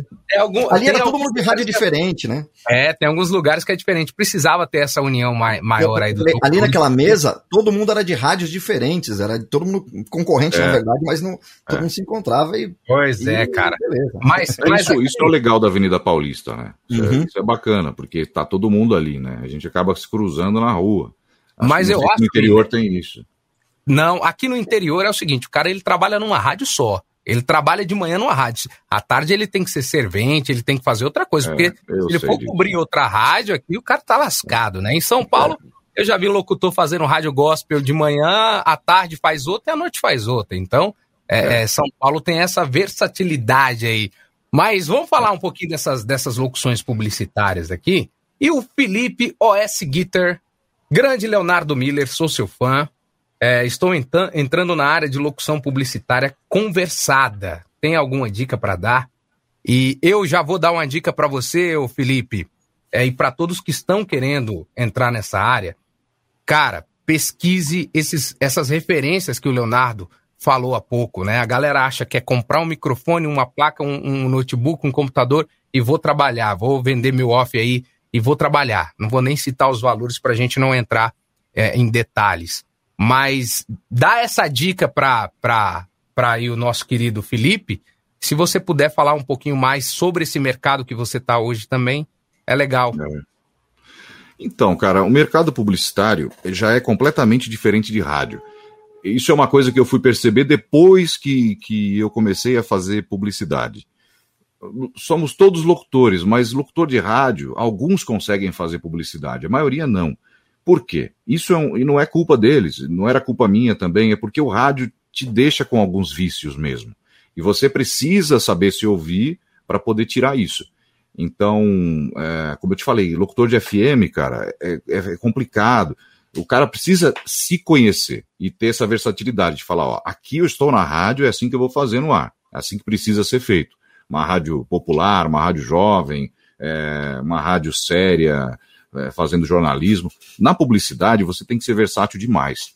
E isso é uma coisa que a gente vai querer, vai aprender sempre. Eu não consigo ser versátil em tudo que eu preciso. Tem coisa que eu sofro para fazer, cara. É, por exemplo, eu tenho, eu faço a voz padrão do, do canal Investigação Discovery e faço voz padrão do canal TLC. O TLC é um canal muito leve, de variedades. Então a locução precisa ser completamente diferente do ID, que é uma locução brava, é, sabe, é muito sério, é aquele negócio sombrio. E, meu, eu sofro, porque eu gravo no mesmo dia as duas, entendeu? Então, assim, eu gravo começo gravando ID, vou gravar TLC, eu preciso mudar completamente. Então, a, a publicidade, por isso que muito ator se dá bem em publicidade. Você tem vários caras que eram atores, vê a Fernanda Montenegro, ela é referência quando ela fala em qualquer comercial, ela faz de Itaú, o Paulo Otran era um negócio. Então, tem muita gente que precisa, sei lá, o cara tem que se soltar e falar assim: não, eu preciso sair disso aqui que eu faço. Eu não sou só locutor da, da Gazeta, que eu faço só rádio popular. Bati aqui. É, eu também preciso aprender a fazer isso. Por exemplo, eu não sei fazer. Se eu entrar no estúdio da Gazeta para tentar fazer um horário, eu não consigo. Eu não conseguia fazer rádio jovem. Não é o meu perfil. Mas para publicidade você precisa tentar andar em todos esses caminhos. É, você pode ver, perceber que a maioria dos comerciais que eu gravo são na linha mais séria são institucionais e locuções para carro, sabe? Coisas que precisam de impacto. Eu também gravo algumas coisas, como no TLC, mas eu não gosto, porque para mim é estranho me ouvir. Eu fiquei a vida inteira trabalhando numa rádio que eu falava sério. Era jornal o tempo todo, sabe? Era notícia, presidente Lula. Então, a hora que você sai daquilo para fazer uma locução muito jovem, muito... para mim me complica. E eu acho, nossa, que bosta, sabe? Mas é, é, na publicidade precisa, precisa ter sabido. Ele acha primeiro o caminho dele, tá? Como eu achei o meu, é, que é o que tem dado certo até agora, que é a minha linha. Mas para esse tipo de locução conversada que ele falou, que eles dizem locução conversada, aí já não é locução. Entendeu? Locução é uma coisa, você fazer um comercial conversado é outro, aí você não está sendo locutor. Você precisa ser o mais natural possível, e não é qualquer um que consegue fazer isso. Eu, particularmente, também já fiz uma coisa ou outra, mas eu sofro. A gente precisa saber quais é são difícil. as nossas limitações. Entendeu? É muito difícil, cara. Agora eu fiquei curioso para ver algum material seu aí da, da Chelsea, viu? é, você cara, manda... eu é, eu te mando. É, é uma coisa muito leve, sabe? É bem. E, e é mais para cima. Então, quando eu faço ID, é sério e tal. Aí eu entro, é, sei lá, nesta sexta, no TLC, tipo, caralho, não sou eu, sabe? Eu acho muito é estranho. Outro dia eu postei no Facebook, os caras, caralho, é você? Nossa, é, é diferente. Acho que devia estar falando, falou diferente para não falar que tava ruim, né? Mas, mas passa, os caras gostam, então. Mas para mim é estranho, sou estranho, entendeu? É difícil, cara. A locução é um negócio, por isso que é apaixonante, né? Uhum. Porque você nunca vai saber tudo. Não adianta. Eu ouço gravações minhas de cinco anos atrás, eu falo, meu Deus, o que, que eu fiz? Era muito ruim. E eu tenho certeza que daqui a cinco anos eu vou ouvir e falar, nossa, é isso tem é coisas que eu fiz há cinco anos que eu acho que nunca mais faço também, que ficaram tão boas que eu acho que nunca mais Não, faço. Não, mas você sabe que isso é muito positivo. Por quê? Porque é sinal que você evoluiu e a gente tem que estar tá nessa constância é. de, da evolução. Então, eu aconse já aconselhei isso aqui a galera a se ouvir alguns anos atrás para ver o quanto você se evoluiu. É. Isso é importante, cara. E, e, também é interessante, como o Léo estava falando aí, é sobre essa diversidade de vozes, né? Nem todas as vozes servem para tudo, né? Não, então, quer dizer, tem um mercado enorme, sabe? Muita, é. muita gente tem aí espaço, né? Às vezes tem, tem, tem, tem a voz mais impacto, tem uma voz mais jovial, enfim, que é. hoje o mercado abriu mais ainda para isso, porque antigamente, né? Eu acho que até da cultura lá é, do seu pai, né? Do meu tio, pai do Caio aí, é, é. era ter o vozeirão para ser o é. radialista, né? E o problema. E equipamentos também não, não, não, dava, não ajudava muito, né? Então você tinha que ter vozeirão é. mesmo. Agora a gente tem uma é. condição técnica melhor, tal, enfim. É. Um dos maiores erros de quem quer começar a fazer locução, cara, o cara que quer começar no rádio, o maior erro dele é querer impostar a voz. Existe a forma de você colocar a sua voz, existe a forma de você impostar. Agora, se você não tem voz, não adianta você querer impostar e falar. Não adianta. Porque você vai ficar feio. Então é melhor que você use a voz que você tem para falar direito, entendeu? Para fazer uma locução bacana. É, Ô, eu, pode, pode, falar, pode falar. Só fazer uma pergunta rapidinho. Como que você vai na padaria e pede pão? você, cara, eu para mim, sinceramente, eu não tô brincando, principalmente quando eu tô do lado do meu pai, do lado dos locutores, eu falo, porra, eu, não sei, porque a gente ouve a nossa voz de uma forma, você sabe disso, né? Os Verdade. outros ouvem de outra forma. Eu, quando eu ouço gravada a minha voz, eu até acho legal hoje, né? No começo não, mas é, em alguns momentos eu acho que tá bom, mas e eu não sei se você percebe, quando eu converso, eu não tento ficar impostando a voz, porque eu não estou falando no rádio, eu não estou gravando nada agora. E- mas tem um monte de cara, a gente pegava elevador com os caras lá no prédio da rádio, não os locutores da rádio, mas tinha né, também. Os caras entravam, ô Léo, como é que você tá? Tudo bem? Boa tarde. Eu falei, não, você não tá no ar. velho." Meu pai brincava falava, porra, eu sou um microfone? Não precisa falar assim comigo. Então, é, e tem, tem. Eu, particularmente, não gosto, mas aí é um, é um gosto meu. Eu acho que muita coisa que está na publicidade já não é locução. Tem muita coisa ruim no ar. E eu não estou dizendo porque eu sou bom, eu estou dizendo porque eu ouço muitos caras bons, entendeu? Eu estou me tirando fora da locução e estou ouvindo os caras. Tem muito cara ruim, vai me desculpar, porque eu sou de uma escola, cara, é, infelizmente, é old school mesmo. Eu ouvi muito cara bom, sabe? É, e esses caras bons Ah, me mostraram o que é certo e o que é errado. Exato, exato. E, e aí eu ouço os caras falando tanto erro que você pega, e assim, talvez os caras não tenham noção, mas os caras da produtora, cara que trabalha com isso, tinha que perceber. Tem muita coisa ruim, assim, tem espaço para todo mundo, mas eu acho que também tem muito cara bom que tá fora.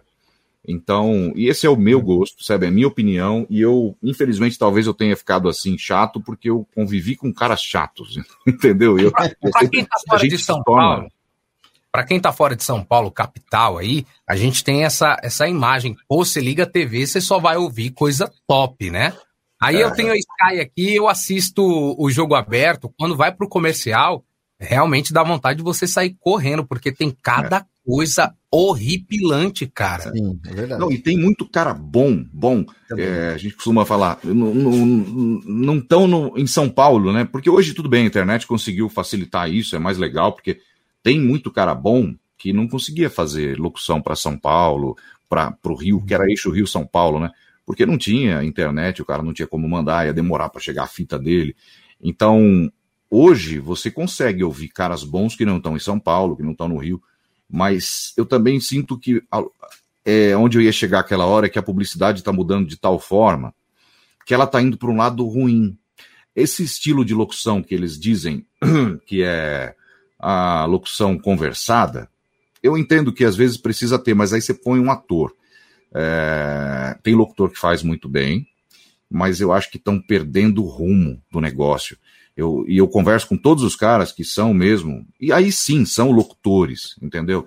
Eu, e a gente fala, cara, essa molecadinha nova que tá falando, tá, tá. Só que parece que os publicitários gostaram disso daí, entendeu? É coisinha, vozinha, é o tempo todo igual. Você ouve o break da, da televisão, não tem mais aquela, sabe? Você não ouve, quase você não ouve é, os locutores bons no break comercial mais. Você só tá ouvindo isso. Ah, não sei o quê, eu vou citar uma marca aqui, mas não é. Claro, não sei o quê, vozinha fina. E que não é locutor, porque é, não consegue colocar exatamente a acentuação onde deve ser feito. Eu tô falando aqui, é, não em causa própria, tá? Não tô dizendo que eu sou bom e eles são ruins, mas ouvindo, de novo eu vou dizer para você. E porque eu aprendi com um cara bom. Isso é polêmico pra caralho, mas eu gosto de ser polêmico.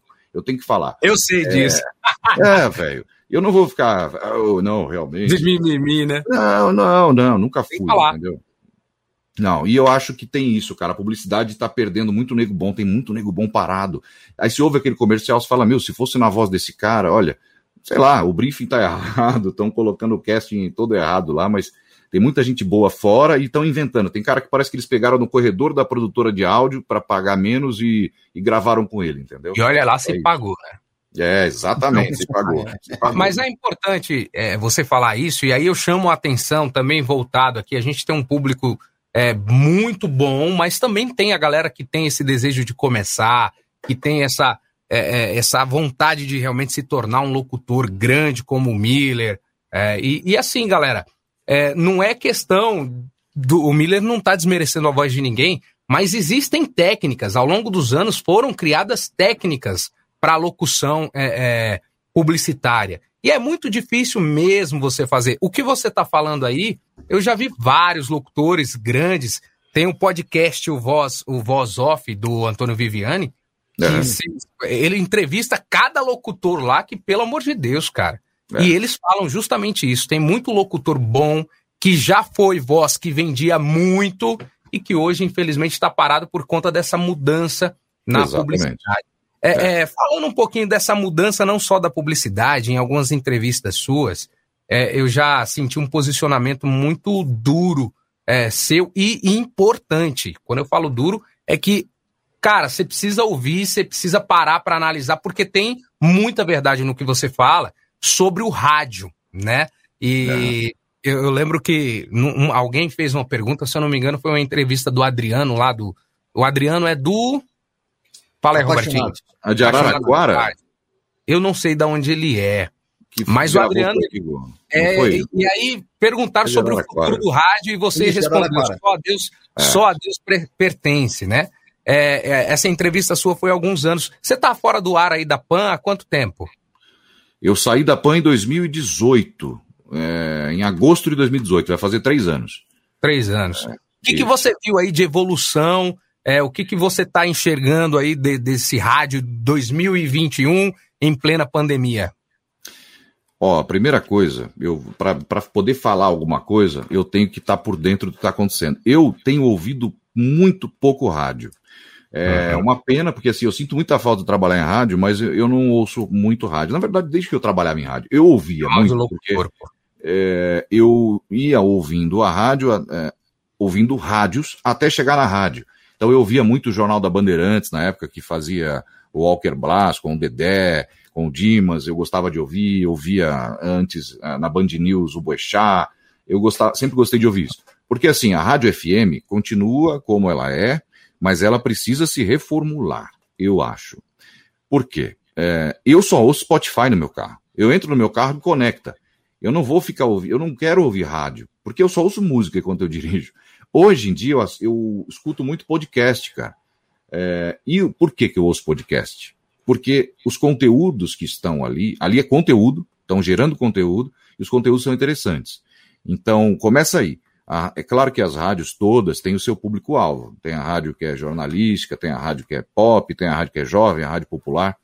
Mas cada uma delas é, precisa entender que hoje não dá para só tocar música. Não dá para você falar assim, ah, tem lá, tem gente que gosta de ouvir e ganhar prêmio e aquele negócio todo. Mas eu acho que você precisa criar conteúdo, você tem que ter um programa ou outro no ar de entrevista, sabe? Seja uma rádio popular, mas tem que botar um artista lá para ele entrevistar, tem que criar um especial sobre aquele artista. É, eu acho que falta conteúdo. Você tocar música e vinheta e dar prêmio, eu acho que já passou essa época. Por isso que o rádio vai tá começando a perder audiência, porque o cara entra no carro, ele vai ouvir Spotify porque ele quer ouvir música, ele não vai ouvir uma rádio de música. Agora, se tivesse uma entrevista bacana naquela rádio que eu ouço, é, sei lá, se é uma rádio como a Gazeta, que é popular, eu vou ouvir um cantor sertanejo que eu quero ouvir a entrevista dele, ia ser legal. Mas esses caras estão indo para o podcast, entendeu? E eles Verdade. não tinham que fazer isso, eles tinham que estar no rádio ainda. Hum. É, e a rádio em si está perdendo a sua força por isso. Eu vejo algumas rádios que estão entrando nessa, nessa onda. Por exemplo, eu acho interessante pra caramba, e tá bonito, o cenário e tudo mais da Jovem Pan. Mas acabou o jornal. Acabou o rádio ali. Aquele jornal é para televisão, é lindo, é maravilhoso, uhum. mas não é para o rádio. Você entendeu? Estão esquecendo de fazer o rádio. É... O rádio é uma coisa, a televisão é outra. Tem que pensar nisso também. Então eles acabaram esquecendo. O cara, sei lá, ele fala: Você tá vendo essa imagem aí? Não, o cara que tá dirigindo o carro não tá vendo. Exatamente. Você entendeu? E, incomoda quando você tá no rádio. É, você fica apreensivo, você quer ver a imagem, você não tem. E eu, eu acho que. muito isso no ar. Hoje, é. inclusive, hoje eu indo de carro, eu tava ouvindo é, até o Jornal na Jovem tinha, tinha esse comentário que, é. que realmente incomoda. Eu acho que assim, pode é. fazer o rádio com imagem, mas não esquece da pessoa que tá com áudio. Eu que, também. Que o rádio tem toda essa situação da imaginação, é. a situação de você é, multitarefa, né? Que você pode fazer outras coisas ouvindo o rádio, né? Como é. o próprio dirigir, por exemplo, que a grande é. audiência acho que vem ali, né? A gente perde essa a função do rádio, né? É, eu, televisão, um canal do Falo, quando eu falo isso, também eu falo porque, meu, eu sou do rádio, eu não, né, não, não sou da televisão. E eu já tô um pouco do rádio antigo, já tô mais lá atrás. E assim, a gente, claro, a gente é jovem, se atualiza. Eu acho que o rádio não pode perder a essência do rádio. Eu acho que hoje a gente é multimídia, acho que a gente está fazendo aqui legal pra caramba. A gente tem uhum. som e tem imagem, mas a gente sabe que a gente está fazendo isso. Agora, se querer aproveitar a mesma mídia para duas coisas, não dá. Você não consegue fazer a mesma programação que você faz numa TV. Eu lembro quando transmitia o programa do Jô na CBN. Ali era Nossa. Era legal, mas, meu, ele falava assim: olha como ele veio hoje, não sei o quê. Você, você não tá Olha vendo nada. foto, né? É, é. É. Não, entendeu? Então, assim, isso é desrespeito com o rádio, eu acho. Uhum. Então, assim, você precisa, se você conseguir fazer uma programação, que nem isso que a gente está fazendo aqui, você mostrou uns vídeos. Se tivesse no rádio, Uhum. o cara não ia, ele só ia ouvir o áudio daquilo e nem sabia o que estava acontecendo. O cara do coisas- podcast vai reclamar, viu? Porque ele não viu o vídeo. Isso aqui se transforma em podcast. Fazendo nossa propaganda aqui Ah, também. aí, ó. Mas o cara do podcast pode voltar a ver o YouTube, É, no YouTube, que é uma coisa mais. disponível, né? É, claro. Faz o Exato. looping, né? E eu É, procuro mas- sempre colocar o vídeo ou a imagem com áudio, né? Para poder a pessoa. Opa, Claro. ela vai imaginando o que está acontecendo ali, né? Que são os áudios é, do seu. Por exemplo, hoje mesmo a gente passou os áudios do seu trabalho, é, o menino imitando lá, brincando, é, o seu fã imitando. Quer dizer, são coisas que, que são de áudio mesmo, né? Acho que o que estava um pouco mas menos audível aqui- era, era a galera da pizzaria, mas deu para entender que era É. uma festa, né? Sim, Então- mas aqui, Uhum. aqui é, nós estamos com câmera aberta. Uhum. A gente está fazendo uma, uma videoconferência. Isso. Então, se o cara estiver ouvindo só o áudio, nesse caso, azar dele. Ele Uhum. que vá no YouTube e veja a nossa imagem. No caso do rádio, o ouvinte está ali para ouvir o rádio. Ele não está lá para ficar ouvindo o cara falar: olha, você está vendo isso daqui? Não, ele está ligado na frequência do rádio dele, na frequência do rádio. É isso. Então, eu- eu acho que só tem. Esse, esse é um dos erros, mas não é o maior de todos. É, eu sinto também que o rádio está meio deixado de lado por causa disso. Eu acho que tem que fazer, a internet é espetacular. Eu mesmo tenho ouvido muito e visto muito podcast. Porém, o rádio precisa também dessa atenção. E não está tendo, entendeu? É, principalmente essas rádios que estão fazendo é, televisão junto. é, e acabam com programas que, nossa, cara, o Jornal da Manhã foi um deles na Jovem Pan. Um jornal que hoje, se você perguntar para qualquer ouvinte da, da, da rádio antigo, que a Jovem Pan é uma rádio clássica, ele vai dizer, nossa, acabaram com o jornal, acabou. É lindo no YouTube, eu acho que tem que continuar e tem que fazer mais. O rádio é uma coisa, a televisão é outra. Eu penso assim, entendeu? É, dá para ser multimídia, mas com todo o cuidado possível. Eu não sei fazer televisão, eu não sei ser multimídia ainda, eu só sei fazer rádio. E tem muito conteúdo, você falou até de podcast, que encaixa perfeitamente como um programa de rádio também, né? Só, só Sim. falta, tipo, dividir break, modo de falar, ou então Ah, até o mesmo modo que o pessoal tá fazendo, fazendo testemunhal no podcast, né? É, Então, exato. Em vez de fazer o faz, break né? certinho, né? Faz, faz Claro. é, um testemunhal, faz um- uma Claro. parceria, né? De repente arriscar, né? Alguém vai, E hoje é, é isso, cara. Tem que gerar conteúdo. Principalmente porque o rádio está em desvantagem. O rádio Uhum. só tem som. A internet tem som, tem texto, tem imagem, tem tudo. Então, Compartilhamento, precisa- né? É, então o rádio precisa, porque você pode ver aí o que é que você, você entra na internet, você só vê compartilhamento de vídeos, de canais de podcast, aí do canal do YouTube do cara, então isso é o que está em voga hoje. Mas para o rádio voltar a isso, precisa criar um conteúdo diferente. Você precisa ter entrevistas boas, você precisa, sabe, ter programas legais, que realmente o, o ouvinte interage. Eu tenho sentido falta disso, cara. Não sei. E eu tenho ouvido pouco rádio, tá? Talvez sejam as rádios que eu estou ouvindo, eu posso estar é, condenando algumas que não que estejam fazendo coisa boa, mas eu tenho percebido isso, que o rádio está meio deixado de lado, entendeu? Ó, e- e- ontem eu saí aqui rapidinho aqui de casa, fui ali no posto para abastecer o carro e fazia tempo que eu não escutava uma rádio aqui de Rio Preto que chama Líder FM. E tinha um programa lá chamado Pacabá. Eu não consegui sair do carro, cara. Eu fui, estacionei aqui na garagem e eu não conseguia sair do carro. Porque o papo dos caras lá tava legal, inclusive um abraço aí pro meu amigo Hamilton, que é fãzão aí também do Leonardo Miller. E, e é legal, cara. É, é bacana. Você fica preso, você fica ali é, é, entretido com a conversa. E, e é realmente isso. Precisa prender o ouvinte com conteúdo. Hoje não basta só tocar música, só tocar vinheta, só desanunciar. E, e a gente vem falando isso daqui há um ano. Há um ano que tem um canal na frequência e há um ano que a gente sempre dá esse destaque. Eu creio, Miller, que, que nessa pandemia, pelo que eu tô vendo, muitas rádios têm se reinventado, né? Então, por mais que essa pandemia chegou, tirou o comercial, tirou o lucro da rádio, tirou tudo, é, é, foi um choque, cara. Foi um Foi, choque necessário pro rádio, né? Sim. E eu sinto, e a gente sabe, você está dentro do rádio, Robertinho também, a gente percebe, o que, que acontece? Realmente a internet veio e deu uma derrubada, tanto na televisão como no rádio. É Sim, muito mais barato você Uhum. anunciar na internet, né? Isso a gente Uhum. sabe. É, então, claro, que o cara precisa, infelizmente, o diretor de rádio, o dono de rádio, tem que trabalhar ali com o que ele tem.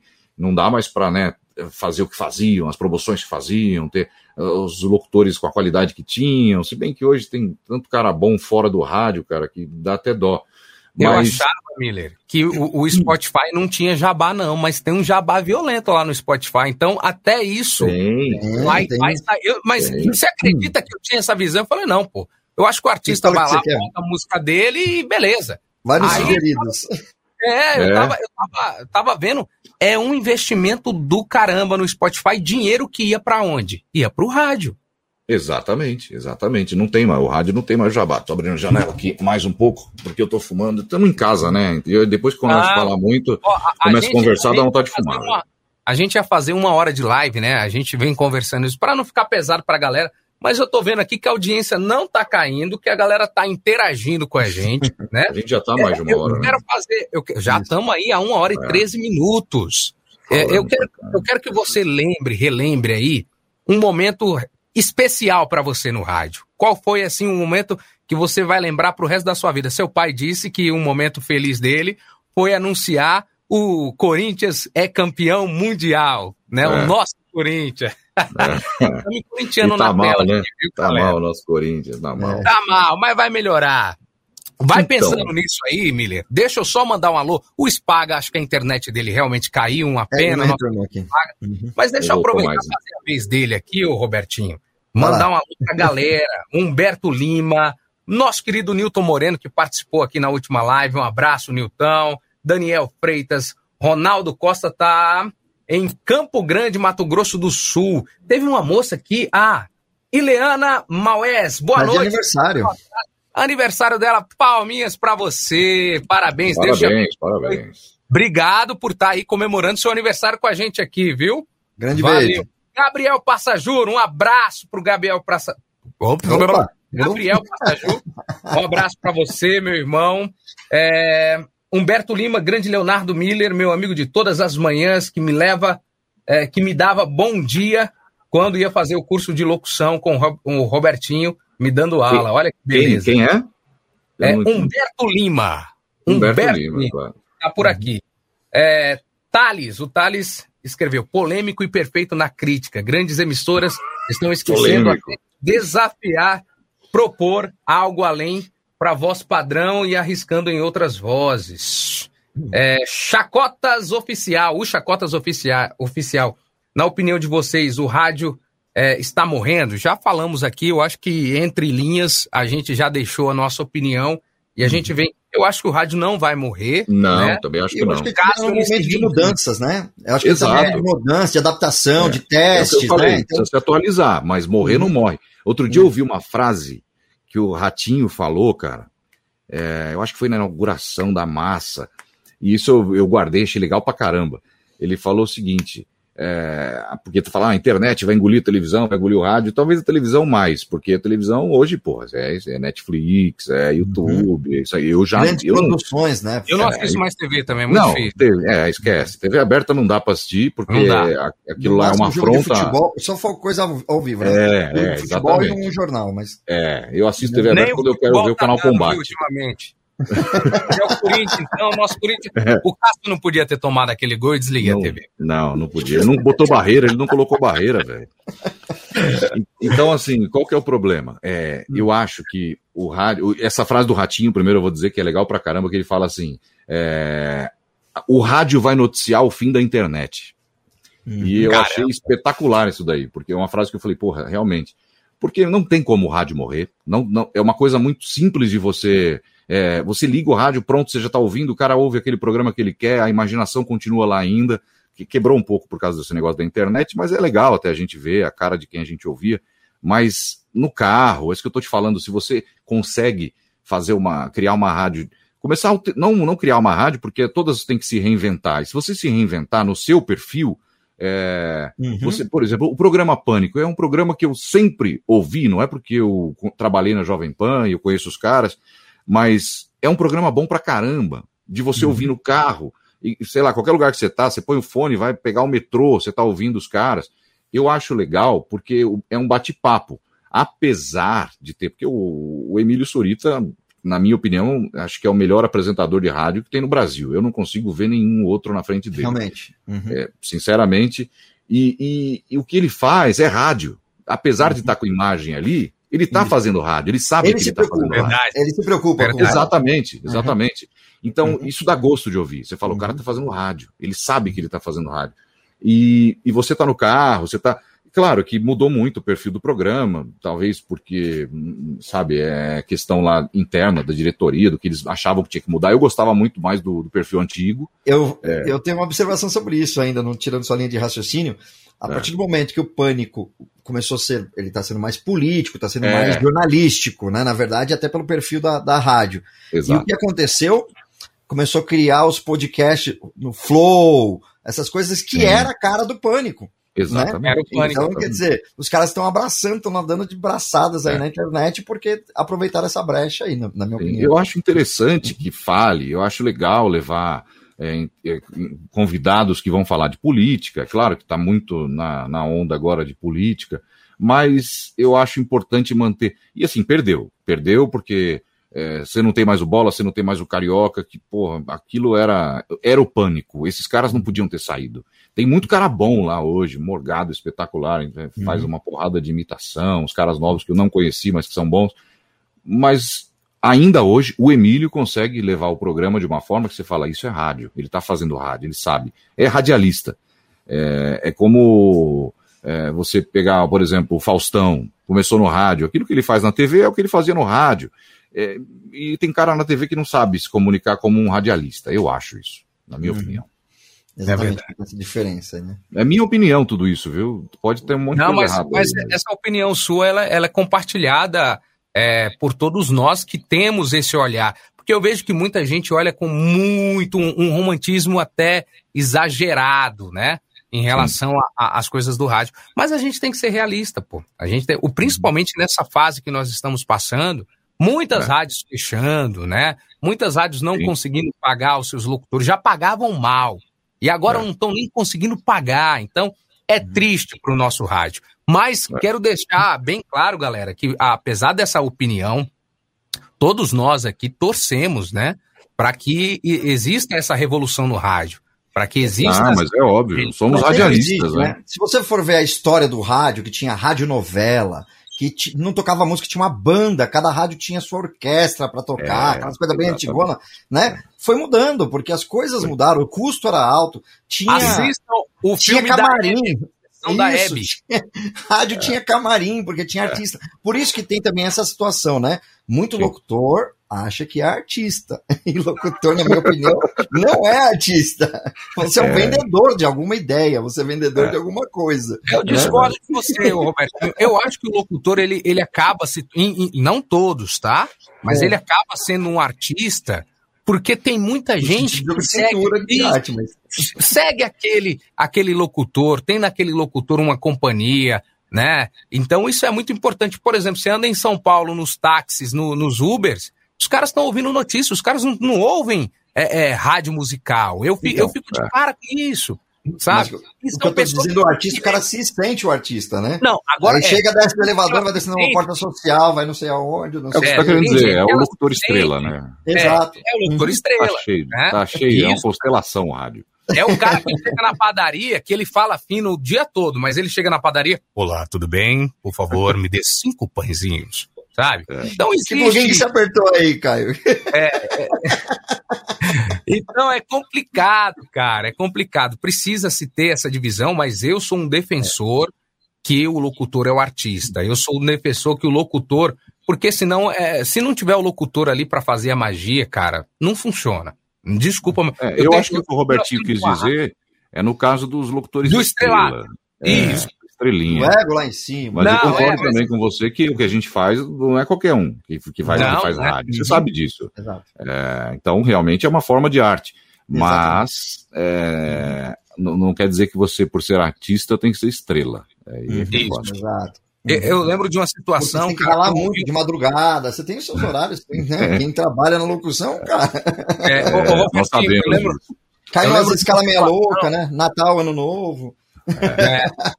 O, o, próprio, o próprio Miller disse que antigamente, quando ele era pequeno, o pai dele trabalhava muito e que não tinha tanto essa. Só via mais de noite, né, Miller? Em uma das suas entrevistas. O rádio, ele é. suga demais o profissional, não tem jeito. E, e só falando sobre estrelismo, eu, nos meus 15 anos de idade, eu ia trabalhar, aqui tem aqui um projeto aí de menor aprendiz, eu botava um Discman aqui, era Discman é, é, no bolso, e era uma pilha lascada, mas eu ia pro almoxarifado da firma que eu trabalhava escutando rádio, e tinha um locutor.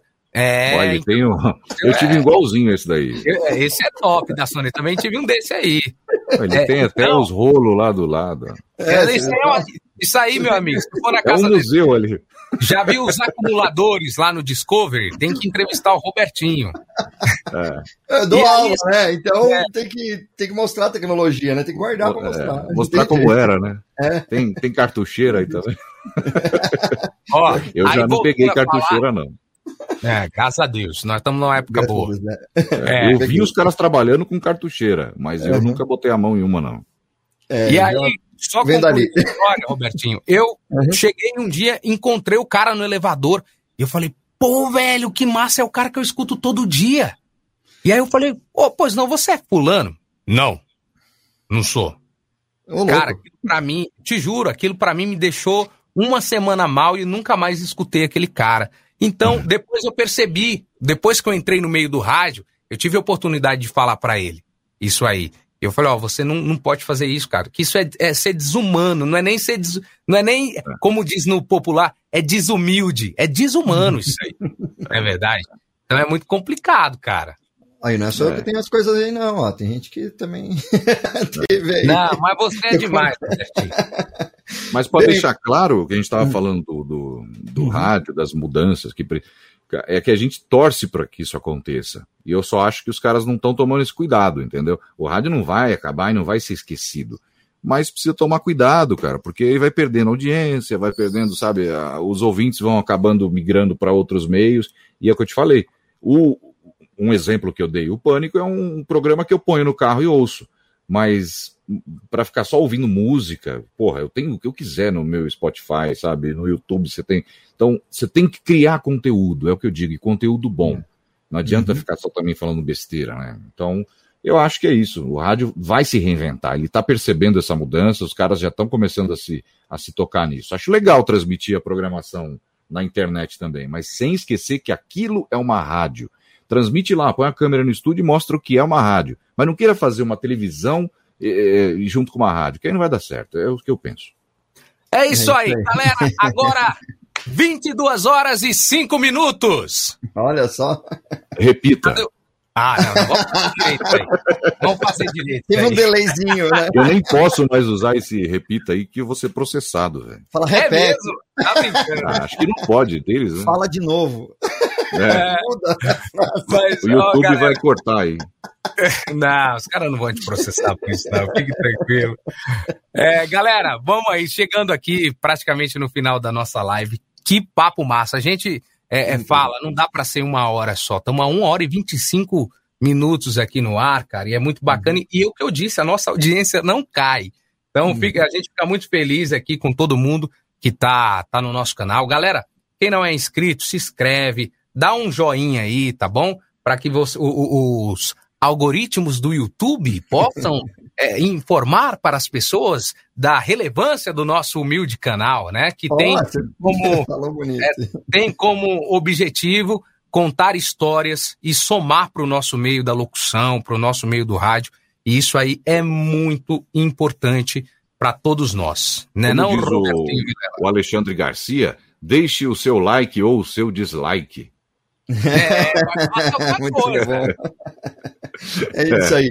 Antes a gente corre o risco, mas vai ter. É, é, verdade. Antes da gente finalizar, vou pedir até uma licencinha para o Leonardo Miller aqui, porque a, a, infelizmente a imagem vai ficar bem na frente dele, porque a arte ficou rápida aqui. Opa, Enfim, a nossa agenda aqui das próximas lives, né? A gente está fazendo de 15 em 15 dias na frequência, 8 e meia da noite, toda quinta-feira. Quinta-feira de 15 em 15 dias, né? E na outra quinta-feira que não tem, tem o Interferência, que são trechos aí da entrevista. Ah, mas por que né? de 15 em 15 dias, Robertinho? A gente tem que trabalhar também um pouquinho, né, galera? Tá difícil. né? Exatamente, Deus, né? Muitas coisas já estão voltando, então, para que a gente não Uhum. deixasse esse projeto que é tão legal acabar, a gente preferiu fazer de 15 em 15 dias, que aí não pesa para ninguém, né? Uhum. Mas a gente quer a companhia dessa galera nossa, Robertinho, também Uhum. falando que tá legal, porque se não tivesse, eles quiserem toda semana, a gente dá um jeito. Exato. Olha, gente para entrevistar tem bastante. Graças a Deus tem grandes amigos aí, profissionais para falar aqui. Então, na, na próxima live nossa, que é dia 29, eu tenho que olhar perto aqui, tá? a vista já tá ficando boa. Já tá velho. É, a idade. O Negrão Júnior, cara, o Negrão Júnior é um cara sensacional também, que vocês devem conhecer aí. Foi sonoplasta do Ratinho, da Band, e tá na Massa FM também fazendo uma programação, vai bater um papo super legal, vai contar um pouquinho dos bastidores que acontece também na TV e no rádio, né? O Pércio Júnior, e ele vem do- do- dessa história do rádio já, né? Desde a Rádio Globo, dos anos 90, a Rádio Globo AM, que tinha Eli Correia, esses caras assim, só que com uma pegada bem, bem legal mesmo, vai ser um bate-papo muito legal. Pércio Júnior, grande amigo nosso, né, Léo? Pra que, que você vai entrevistar o Pércio, velho? Então, para o teu trabalho, entendeu? Porque o Pércio, você abre o É. microfone, ele fala bastante, conta as histórias. boníssima, né? Eu Muito, sempre né? disse pra ele Uhum. é, e pra alguns amigos que o melhor locutor da Gazeta FM é ele. Apesar de ser mala, mano. Mas gente boa, adoro o Pércio, velho. Adoro o Muita Pércio. gente Tem boa. várias histórias, é uma figura. Tem, tem várias histórias. O, o Pércio é um cara velho. alto astral aí, vale a pena também é, co- acompanhar no dia 6 de maio. Olha a agenda onde que já tá, hein? E o Cledinho, o grande Cledinho da Metropolitana, também passa por aqui no Na Frequência. Tá certo? Então eu quero agradecer, que nem o Caio falou aí, a grande audiência. Agradecer aqui o Leonardo Miller, que está aqui Mas com a antes de gente. você agradecer, Robertinho, ele tem que Ô, falar do momento especial dele no rádio, Ah, que ele é vai verdade, que esse- pro resto da Ah, vida é. dele. Pensou aí, Miller? Então, cara, para ser bem sincero, eu já tive alguns, não foi um só, não. Eu tive vários momentos no rádio. Um deles, eu lembro, e, e para mim acho que é até mais importante de que quando eu comecei a falar. Quando eu operei mesa para o meu pai na Rádio Imaculada Conceição. Eu era moleque, tinha lá 16 anos, e era ele do lado de lá, porque até então eu nunca tinha operado o horário dele, eu operava outros horários. Aí teve um desses dias que eu acho que ia cobrir férias do cara da noite, que eu trabalhava durante o dia, meu pai fazia o programa das oito à meia-noite, e eu fazia das seis à meia-noite. E foi o primeiro dia que eu ia operar o programa dele. Então, assim, mais do que quando eu entrei no ar na Jovem Pan com ele, mas também sempre era. É, achava legal pra caramba fazer com meu pai. Então, eu não lembro do primeiro dia, que eu acho que eu tava tão nervoso, mas sempre era é, um dos momentos mais importantes. Mas eu acho que esse daí, quando eu operei ele, porque para mim eu estava sendo né, trabalhando numa rádio profissional pela primeira vez e estava operando a mesa para o meu pai. Então, acho que aí quando ele falava, né, trabalhos técnicos, e não era nem Leonardo Miller ainda, era, porque meu nome não é Leonardo Miller, eu não tenho Miller no nome, só quem tem é meu pai. Eu Olha virei só. Leonardo Miller porque, ah, Leonardo, filho do Miller, aí virou Leonardo Miller, mas eu não Uhum. tenho Miller no nome, eu me apropriei do sobrenome. Aí, é, quando ele falou, ele, acho que era Leonardo Cardoso, uma coisa assim, ah, trabalhos técnicos Leonardo Cardoso. Ainda, ainda bem que ninguém sabe que era eu nessa cagada que eu fazia. Mas é isso. E eu Ó, que eu agradeço vocês, viu, cara? Não, mas pela- você, você realizou um sonho de, por exemplo, eu tive a oportunidade um dia de apresentar o show da Ivete Sangalo ao lado do meu pai, cara. Eu era molequinho. E aí Você depois sabe eu o que é, então. É, fui apresentar um show e eu botei meu filho do meu lado pra jogar prêmio pra galera e é uma emoção muito grande. Eu tenho certeza que o seu pai se orgulha demais, demais de você, cara. E, e é muito legal. Antes da gente encerrar, uma E pergunta. ainda a gente vai fazer rádio junto de novo, viu? Ah, Olha, isso é legal, hein? Quero ver. Seu pai tá onde? Ah. Tá, lá, tá lá em. Não, ele tá em São Paulo Tá aqui mesmo, em tá em São Paulo? Paulo. Tá gravando também só, tá, Tá gravando, gravando. em casa, é. Tá Que fora do rádio né? ainda. Outra pessoa que tem que passar aqui pelo Na Frequência. Tem, tem, Vamos tem marcar que aqui já. Tem É, história é, pra contar. Histórias muito Falando boas. um pouquinho aí, a galera do nosso Na Frequência curte saber qual que é o microfone que o Miller grava, quais são, quais os equipamentos que o Miller usa, porque aqui a galera já falou, não precisa de Avalon, não precisa de pré, não precisa de nada, a voz do cara já é foda. Então, o que, que você usa pra gravar aí no dia a dia, Miller? Então, hoje em dia a tecnologia facilitou a gente já, né? Na verdade, uhum. seria muito legal gravar com Neumann, com Avalon. Todo mundo sempre falou que a melhor, a melhor, o melhor casamento seria um Neumann com Avalon. Aí eu nunca gravei um Neumann com Avalon. É Talvez mesmo? em algum estúdio que eu tenha ido gravar aí. Mas aqui em casa, eu comprei esse Blue Yeti, que é um microfone legal pra caramba, é bom. É, Maria Paula, minha mulher, tinha, tem um também. É, e eu comprei ele porque eu vou levar, porque eu tenho um estúdiozinho dentro da minha barbearia lá na Paulista. É um quartinho que eu fiz, porque eu ficava lá o dia inteiro, eu falei, meu, eu preciso gravar, e como é que eu vou fazer? Não dá para ficar indo pro carro. Aí lá eu tenho um Neumann, que eu comprei já há bastante tempo, é, um TLM 103, e tem uma Focusrite, uma Scarlett. Porque diretão. Grava direto, é, não passa nada. Direto na Scarlett, é. E aí liga no USB e pronto. E isso já tem há muito tempo, esse, essa aparelhagem já faz 7, 8 anos que eu comprei. Hoje eu não compraria mais, porque não tem necessidade, cara. Eu, esse microfone aqui, o Blue, eu uso ele para gravar tudo agora, nessa pandemia que eu estou em casa, eu estou usando. Raríssimas vezes eu saio para ir na barbearia para alguma coisa ou outra, mas não gravo lá, gravo em casa. Uhum. E um monte de, de comerciais novos que eu fiz que estão no ar, eu gravei aqui. E não dá para você. Eu não lembro. Se eu ouvi um comercial meu, é, sei lá, o da Porsche, eu sei que eu gravei aqui porque é recente, mas ah, qualquer um outro, Mercedes, eu não sei se eu gravei em casa ou gravei lá, para você ter noção de que não muda a qualidade, entendeu? Isso não interfere quase nada. Tem que ter uma sala boa. É, e aqui eu tô no meu quarto, não tem sala nem nada. Eu ponho dentro do guarda-roupa. Mas lá na, na Paulista eu tenho um estúdiozinho e tava montando na outra barbearia da aclimação. E eu comprei esse microfone para lá, porque eu já sei que ele é bom, eu usava da Maria Paula, falei, isso é bom. aclimação também? Depois você passa Tenho... é mais perto, pô. Pô, é, na Lins ali, velho. Vamos fazer o seguinte, como eu disse no começo aí da live, faça a propaganda da sua barbearia e depois dá um voucherzinho, né? Vamos fazer uma permuta aí para alguém. Todo mundo que estiver assistindo a live aí pode ir lá de graça, tá fechado mesmo. Mas é só hoje, né? É, reclama com o Dória. Vai amanhã. Reclama governador. Então, é, mas é ali, Robertinha, na Lins, cara, do lado ali, entre a, na esquina da Coronel Diogo, e a da Paulista é na, na Casa Branca ali, você sabe, você já foi lá. Sim, sim, da Paulista é. é lá. Muito bom. É, então, e tô montando outro estúdiozinho lá, porque também eu tenho ficado muito tempo nessa da aclimação, e como eu não fico em casa, né? Eu saio, mas, vou mas, e aí você corta, você faz os negócios ou você só Não, de jeito nenhum, não faço nem ideia de como segura a tesoura. Só, ah, você edita no som de Forge, a barba. edita no som de Forge. É, eu falo pros caras, amigo, vocês me respeitem, eu não entendo do que vocês fazem, mas também não entendo do que eu faço. Então eu falo pros barbeiros. Cada um no seu quadrado. Cada, cada um no seu quadrado. Tá muito, certo, velho. Cara, não dá vontade de parar, né? Mas enfim, a gente tem que encerrar essa é. live aqui, né, Caio? É, é eu por mim, velho, não tô fazendo nada, mas. É, é, é muito legal, cara, quando a gente entra assim, e, e o Na Frequência ele é diferente por isso, porque aqui a gente dá a nossa opinião, doa quem doer, ah lá, a gente fala. cai a internet, ó. É, e a picotou gente. tudo aqui pra mim. E a gente caiu aqui para picotou para mim também. E a gente, cara, procura isso, procura somar com essa galera, Quero dizer às pessoas que estão aí, é, é, fazer um pedido aí.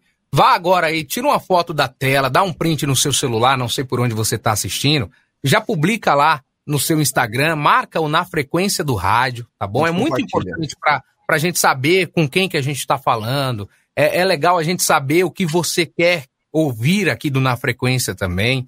Por isso que a gente perde, pede sempre as, as participações. Porque a gente faz isso aqui não é para se promover. Eu, o, o, Robertinho não está se promovendo, o Caio também não está se promovendo. É para promover o nosso convidado, porque a gente sabe que todos os convidados que a gente traz aqui no Na Frequência têm na veia o rádio. E promovendo os nossos convidados, nós vamos promover o rádio, nós vamos pro, promover a classe de locutor, né? Então é história, muito... bater um papo, né? É isso, isso também, né? cara, descontraído. Pô, colocar aqui. todo mundo na mesma sala, né?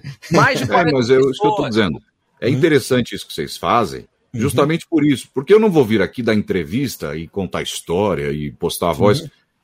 Se você pediu para vir bater papo com você, eu vou bater papo. Eu estou falando aquilo que eu falaria numa mesa de boteco. Isso. É, essa, Quem me conhece é sabe o que eu estou falando correta. aqui. É, eu não vou ficar aqui fazendo média. Você quer ouvir o que eu tenho para falar? Isso. Se você gosta de mim, você gosta. Se não, amigo, eu sinto muito. Os caras que me conhecem do rádio, o Robertinho já me conhece há muito tempo, uhum. Todos esses que a gente falou, JB, Pazinho, os caras sabem como eu sou. Eu não vou passar aqui uma imagem que eu não tenho, entendeu? Eu sou meio chato mesmo, no, no, profissionalmente falando. Eu sou crítico, velho. Esse sou eu. Mas isso- e ao mesmo tempo eu tenho um pingo de estrelismo. É, porque assim, eu sou amigo de todo mundo, gosto de todo mundo, mas eu sei quem é. Quem é quem, nós sabemos quem, quem são as pessoas, e eu acho que quem trabalhou comigo até hoje pode dizer, eu nunca fiz mal pra ninguém, nunca, mas eu tenho as minhas opiniões que são meio fortes, cara. Eu vou fazer o quê, entendeu? E eu esqueci Olha ó. citar o Banana aqui, velho, quando a gente tava falando, porque Ah, o sim. Banana é um dos caras que fazem o rádio diferente também. É isso que a gente fala, faz Demais. rádio. Faz Uhum. rádio. É, então ele sabe que aquele cara tá ouvindo o rádio. Mexendo com a tá isso que- imaginação, né? é, É, o Banana é com a fodido. imaginação, Esse aí é o cara que eu, eu tenho que citar sempre, porque também é um dos caras que são referência. Não, É. Nunca coloquei em prática o que eu aprendi com ele, porque eu não sou locutor de FM, mas eu Uhum. acho que é um dos melhores locutores de FM também que tem. Muito bom É, mesmo. banana, Banana a gente vir aqui também, né? banana. É. O Banana falta. Fala, alô, Gil, Gil tá aí assistindo. Gil, já bate aquele, aquele papo com banana pra trazer o É, banana legal.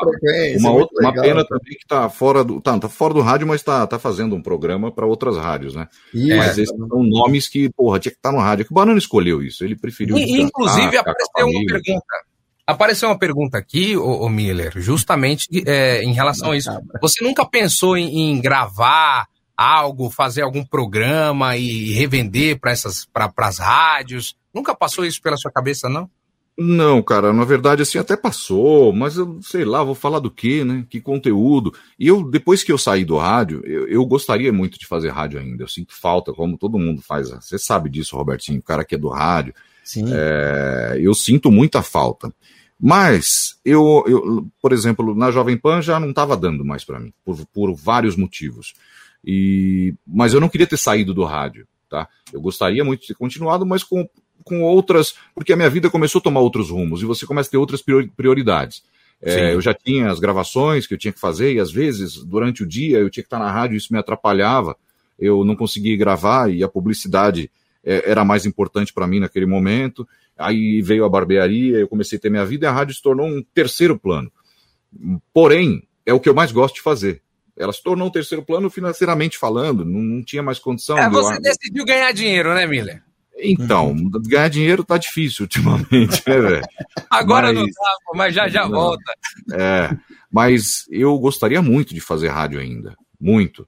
Mas é, o problema é os finais de semana, os feriados, os horários. E, e, assim, eu, eu vi é, muitos amigos, meu pai até, que trabalhou a vida inteira em rádio, não tinha feriado, não tinha fim de semana, a gente nem viajava para lugar nenhum, não fazia nada. Então, não é, eu falei, meu, beleza, eu adoro rádio, graças a Deus eu ainda faço locução, então de uma forma ou de outra eu tô no ar, mas não sei, teria que ser um programa de segunda a sexta, no horário bom, e isso não vai ter no rádio, entendeu? Então, pelo menos por enquanto não tem. Então, não sei, mas criar conteúdo eu tenho vontade, eu só não sei do que falar, porque eu não tenho muito conteúdo. Falar, vou dar dica, pô. Você vai falar do que acontece no dia a dia. Eu acho que é, é as É. notícias do dia a dia, na voz de Leonardo Miller. Olha, e, colocando- iam cair muito bem, cara. Colocando É. ideias na. Não, tem uns não. projetos para tem uns projetos por vir ainda, mas estão tudo no papel, não sei se então mais para frente a gente a gente fala o que vai ser, mas eu tenho um projeto ou outro ainda. Mas Legal. Avisa a gente quando ver. for tirar do papel. É, não, a gente logo mais vocês que são mais próximos vão saber. Aí. Mas, mas é, e depois pra gente ver se vai pra frente, porque é, a gente não pode ficar contando as coisas que os caras copiam, entendeu? Ah, será? Eu não acho que isso acontece, não. Ah, tá certo, mas também tem. Cada um tem suas estratégias, eu acho que também é uma estratégia, né? Você segurar e causar expectativa e no momento certo. É, não, vai. é um plano, é um plano e um sonho que a gente tem, mas vamos ver se vai dar certo. Ótimo, com Ó, certeza deixa vai eu dar já certo, falar. sim. O, o Júnior Leão já foi, já fez aqui a publicação dele, já estou Hum. compartilhando. Obrigado, Júnior Leão. Que legal. A Mi também já tá por aqui. A Michelle é minha esposa, fã número um do Na Frequência, não sei porquê. Os filhos É, também, né? O O, William Boy também. já publicou aqui, já tô compartilhando também. Galera, vai aí, tira uma foto aí, pá, da, da, da telinha, publica lá no seu Instagram, marca arroba na frequência do rádio pra gente interagir aqui também. Né, Robertinho? Quer Olha. encerrar, Robertinho? É, na verdade não dá pra encerrar aqui, mas tem que encerrar. É, então, falando aqui, eu tiro fofoca de barbearia, né? Pra fazer, pra- pra fazer o, o programa. Um bom assunto. Rapaz, o que. a- a- as mulheres falam muito no salão, né? Mas homem também é fofoqueiro pra cacete, velho. Ah, é, mano. Do time também. Mas você sabe que a, a melhor parte mesmo é, de, de, ter barbearia, de estar tá lá todo dia, é que você faz amigo pra caramba, velho. Faz é. um monte. Aqui, ó, tem um amigo meu, Adriano, que tá, vou até mandar um abraço para ele, porque a, a, gente, ele não é meu cliente, viu? Ele foi uma hum. vez só na barbearia e a gente ficou amigo. Porque a gente começou, a gente tinha um carro igual e a gente começou a falar sobre carro e tal, e o cara que adora carro também e tal. E eu tenho um monte, o Márcio Tiene também acabou de me mandar uma mensagem há pouco tempo, também se tornou amigo. Cara, comecei a fazer amigo com tudo, com advogado, com juiz, com médico, e é legal pra caramba essa parte. Então, por isso que eu não tenho mais tempo rádio, entendeu? Eu tenho muito amigo. Tem bastante amigo pra conversar. Agora, o rádio é pessoalmente, né? O bate-papo. É, muito é, legal. É. Muito uma, uma, uma, outra coisa legal que o Na Frequência fez foi aproximar, né? Antigamente a gente via essa galera de São Paulo num patamar muito distante do nosso. E a gente, é, nessa pandemia, com toda a tecnologia, a gente tem a chance de ser amigo no Facebook, no Instagram, de seguir. Então, galera, eu é. quero aproveitar e deixar aí o convite para que vocês possam seguir o Leonardo Miller, que tem um conteúdo muito top aí no, no, no Facebook, no Instagram, tem um nos stories do Leonardo. No, eu no Instagram. tem tanto conteúdo, amigo. Não, mas ele posta lá, todo, todo dia ele posta lá um negocinho ou outro. Tá bom? Que, é, que é muito legal vocês verem. Se cara ligado à política, nem me siga, hein? Qual que é o Instagram? que teve, que teve amigo que me deletou, amigo, já do, da, normal, da esquerda. Normal. É, normal. Qual que é o Instagram? Ah, é Leonardo Miller. Leonardo hum. Miller. É, eu uso meu Instagram mais pros amigos mesmo, cara. Eu nunca, ele é até fechado, porque. Aí, claro, o pessoal de rádio quer me seguir, sim, mas não é um negócio que, ah, eu quero fazer Instagram. Sempre foi, foram meus amigos mais próximos. Aí tem um Você não tá afim de receber um, uns recebidos aí, não? De. Não, começa a comida na casa mandar, fazer patrocínio da Neumann me der aparelhagem, a Sony, eu vou adorar, né? Vou virar um, vou virar um youtuber disso daí. Aí ia ser legal, né? Montar um estúdio de graça para mim. É, de bola. Muito bom, Vamos cara. Lá. Vamos finalizar. É, infelizmente por causa do horário também, né, de liberar o Léo. Aí eu falei para ele Roberto, que era uma hora que eu ver a prova do líder. Isso, ah, preciso, vai começar daqui tô, a pouco. Todo dia eu tô indo dormir 4, 5 da manhã, cara. Já mudei o dia, já troquei o dia pela noite. Se não faz nada, fica vendo Netflix, seriado, não sei o que. tá acabou. complicado, viu, cara? Eu, eu, eu, assisti o Cobra Kai as três temporadas em um dia só, velho. Tá complicado. e no outro dia você não vem falar em acordar cedo que não dá também, né, velho? Tá, não, tá, de forma nenhuma. Nossa, Só que aí eu, só que eu fico puto de acordar tarde, porque eu olho e falo, meu Deus, o mundo já tá girando, tem um monte de mensagem no meu celular. Eu dormi 5 horas na, na, na, noite, eu fui dormir às 5 da manhã e acordei às 10. Mas, é. mas eu já acordei muito tarde, então uhum. isso é ruim. Parece que não é aquela fase que você, você, é mais, mais adolescente, mais jovem, assim, que você fica na internet até tarde, caçando é, assunto, nossa. né? Enfim. Não, eu vou falar, eu vou falar uma coisa pra você, cara. A gente se sente mal, por isso que eu, eu penso realmente e ainda, ainda que eu consigo, né, trabalhar de casa com as gravações e tudo mais, apesar de das duas barbearias estarem fechadas, eu acho um absurdo isso daí, o que os caras estão fazendo é um absurdo. E não estou dizendo por mim, não, as barbearias fechadas, eu estou dizendo pelos caras que trabalham comigo. Comércio, né, porque, né? É, e eu vejo isso na ponta. Eu estou uhum. vendo o comércio em si, e eu falo pelos caras que trabalham comigo na barbearia. O cara vive daquilo, entendeu? E, e simplesmente o cara vai lá e fecha sei lá, é, eu acho que tem outras formas de fazer isso. E, fora a questão financeira que o cara sofre, é a questão psicológica mesmo. Eu me sinto mal, cara. Eu falo, meu Deus, que eu pego o carro e quero sair, vou no posto de gasolina, comprar cigarro, fazer alguma coisa. Não dá para ficar em casa. O seu psicológico afeta, você se sente um merda, você fala, eu não tô fazendo nada da minha vida, sabe? Então, imagino quem tá desempregado, sem dinheiro, sabe, é, uhum. nessa situação. Então, Exatamente. é ruim. Mas a gente vai fazer o quê? Tem que passar logo essa merda desse vírus aí. Não dá mais, né, cara? Ninguém aguenta mais isso daí. Verdade. É difícil. Daria para estar tá fazendo presencial aqui, ó. Exatamente. É. A gente já marcaria um, já com uns aperitivos, uma água, é, enfim. Cervejinha, um cigarrinho. Exatamente, e vai fluindo o bate-papo. Mas a gente vai fazer isso ainda, deixa eu passar Não, vamos lá na Urca de novo, velho. Na Urca, na isso. A gente vai fazer um, um evento especial do Na Frequência na Urca e o Caio vem para cá. Viu, cara? É, porque os caras também tem essa daí também. É. Ah, o Caio vem pro Brasil, então vamos na hora. Eu falei, ah, só vai por Não. causa do Caio, então.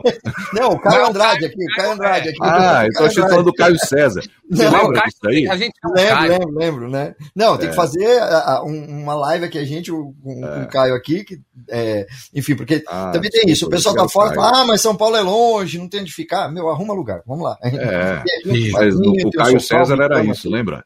É A verdade. gente fa- fazia. Não, o Caio tá, mora em Portugal, né? O Caio César. Ah, então, o Caio vai vir pro Brasil, vamos fazer a pizza. Eu falei, ah, mano, vocês só fazem a pizza quando o Caio tá aqui. Tinha que fazer uma vez por mês, pelo menos. Mas Aí tem um Caio, motivo. Tem um motivo que eu vou ter que revelar aqui. É que Ah. a pizza na Urca é cara pra caramba, então só dá pra marcar quando o Caio vem de Portugal, né? ah, entendi. Traz Não euro, no final de semana. É muito Não, não é caro. que traz euro, não. É que no final. O JB paga até com o cartão Bradesco Saúde lá. Isso. O problema é que eles fazem isso porque o cara vem pouco, entendeu? Então vão Uhum. poucas vezes. Vamos numa pizzaria mais barata, então, velho. Boa. E, e por falar em Caio, ó. Animação tá temos que trazer o perto, Caio ó. de novo, viu? Oi, perdão. Temos que trazer o Caio de novo para ele falar sobre microfone, que ele queria falar com a gente sobre microfone. O Caio tem muito assunto, então quem quiser o Caio aí, por favor, vá lá e marca hashtag queremos o Caio de novo no Na Frequência. O Caio, o, o, o, o Caio original, não é esse pirata aqui não, viu? E eu acho que eu travei, né? É, você travou, então tire uma foto agora desse Mas, sorriso é, mas do travou. Caio. Travou bacana, velho. Travou no sorrisão aí, ó. Sacanagem, velho. Que sacanagem. Eu tenho- Quando, quando eu botar bem. a velho. parte de baixo aí fica bom. Ah, rapaz, sabe o que aconteceu aqui? Ah. Emergência. A temperatura do iPhone esquentou aqui o bagulho. Ó, bate-papo tá quente, hein? Beleza, então vamos encerrar com esse sorriso do Caio aqui. Um sorriso com. Tá espetacular. Ele gosta. Ele, ele parou ali só pra tirar a foto, entendeu? Ele gosta. Mas vamos lá, vai com esse sorrisão aí. Considerações finais, Leonardo Miller.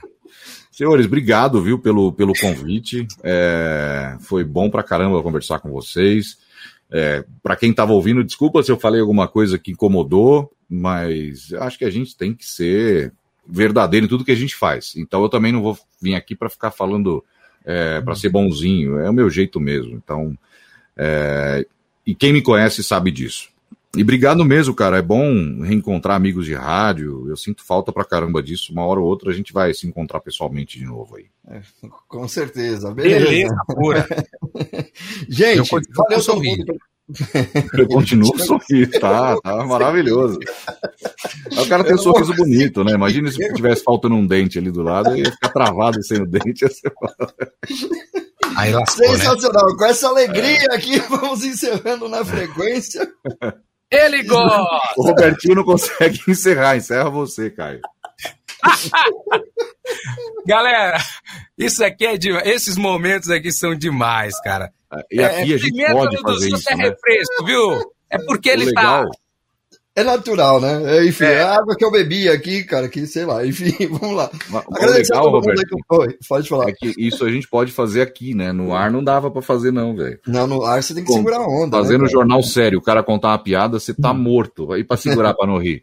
É verdade. Nossa, é verdade. Verdade, Verdade. o pessoal provoca também, né? Um- uma risadinha cara, no ar, né? Sempre. caras provocam de propósito. É, só pra você rir mesmo. Muito bacana aí. Léo, mais uma Miller. vez. Muito obrigado. Vou me despedindo aqui antes, Robertinho, enquanto você se recompõe aí, tá bom? Já, já- Muito já obrigado voltei, por, por ter aceito aí o nosso convite. Né? Que isso, Valeu. eu que agradeço, é muito importante ter um nome de peso, mais um nome de peso aqui para a nossa galeria do Na Frequência. A gente fica muito feliz e, claro, felicidade a gente faz o quê quando a gente está feliz? A gente dá um sorriso. Quem quiser o telefone da minha dentista, depois eu passo, tá bom? Vou fazer a parte de baixo, aí vai ficar top, moleque. E esse, esse Valeu, de turma. novo, falando desse, esse- de novo, só para encerrar, falando desse papo de nome de peso, porque tem uns caras, eu não gosto disso, Faustão. juro por Deus, cara.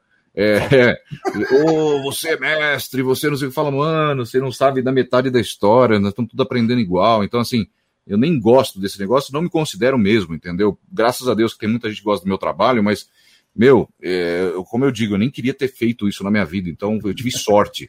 É, então, sabe, não é nada de espetacular. Então, tem um monte de cara que pega, nossa, sou seu fã, não gosto, velho. Vamos ser amigo, igual a gente tá aqui, entendeu? Isso é bom. Somos é todos iguais, velho.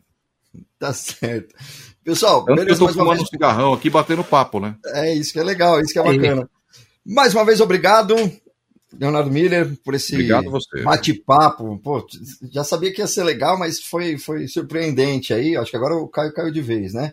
E a gente volta no próximo na frequência daqui a 15 dias e você pode acompanhar também no nosso podcast. Valeu mais uma vez e até a próxima aí. Valeu, Esse mano. Valeu, Robertinho. do Caio aí. Já Até mais. saiu aqui o sorriso Ah. dele. Ó, é? Voltou Voltou, de novo, voltou, né? hein? com outro sorriso. Outro sorriso. Não. Eu acho que é merchan, cara, não é possível. Quem disse que o, o, o, o sorriso do rádio agora mudou de nome? Ele Isso, tá homem fazendo propaganda. rádio. Tá fazendo propaganda da, da, da clínica que ele fez lente de contato no dente. Isso. Sacanagem. Valeu, turma! Beleza, Abraço, pessoal? senhores. Até Um abraço, fica até com Deus aí. Valeu, até mais. Tchau, tchau. Tchau.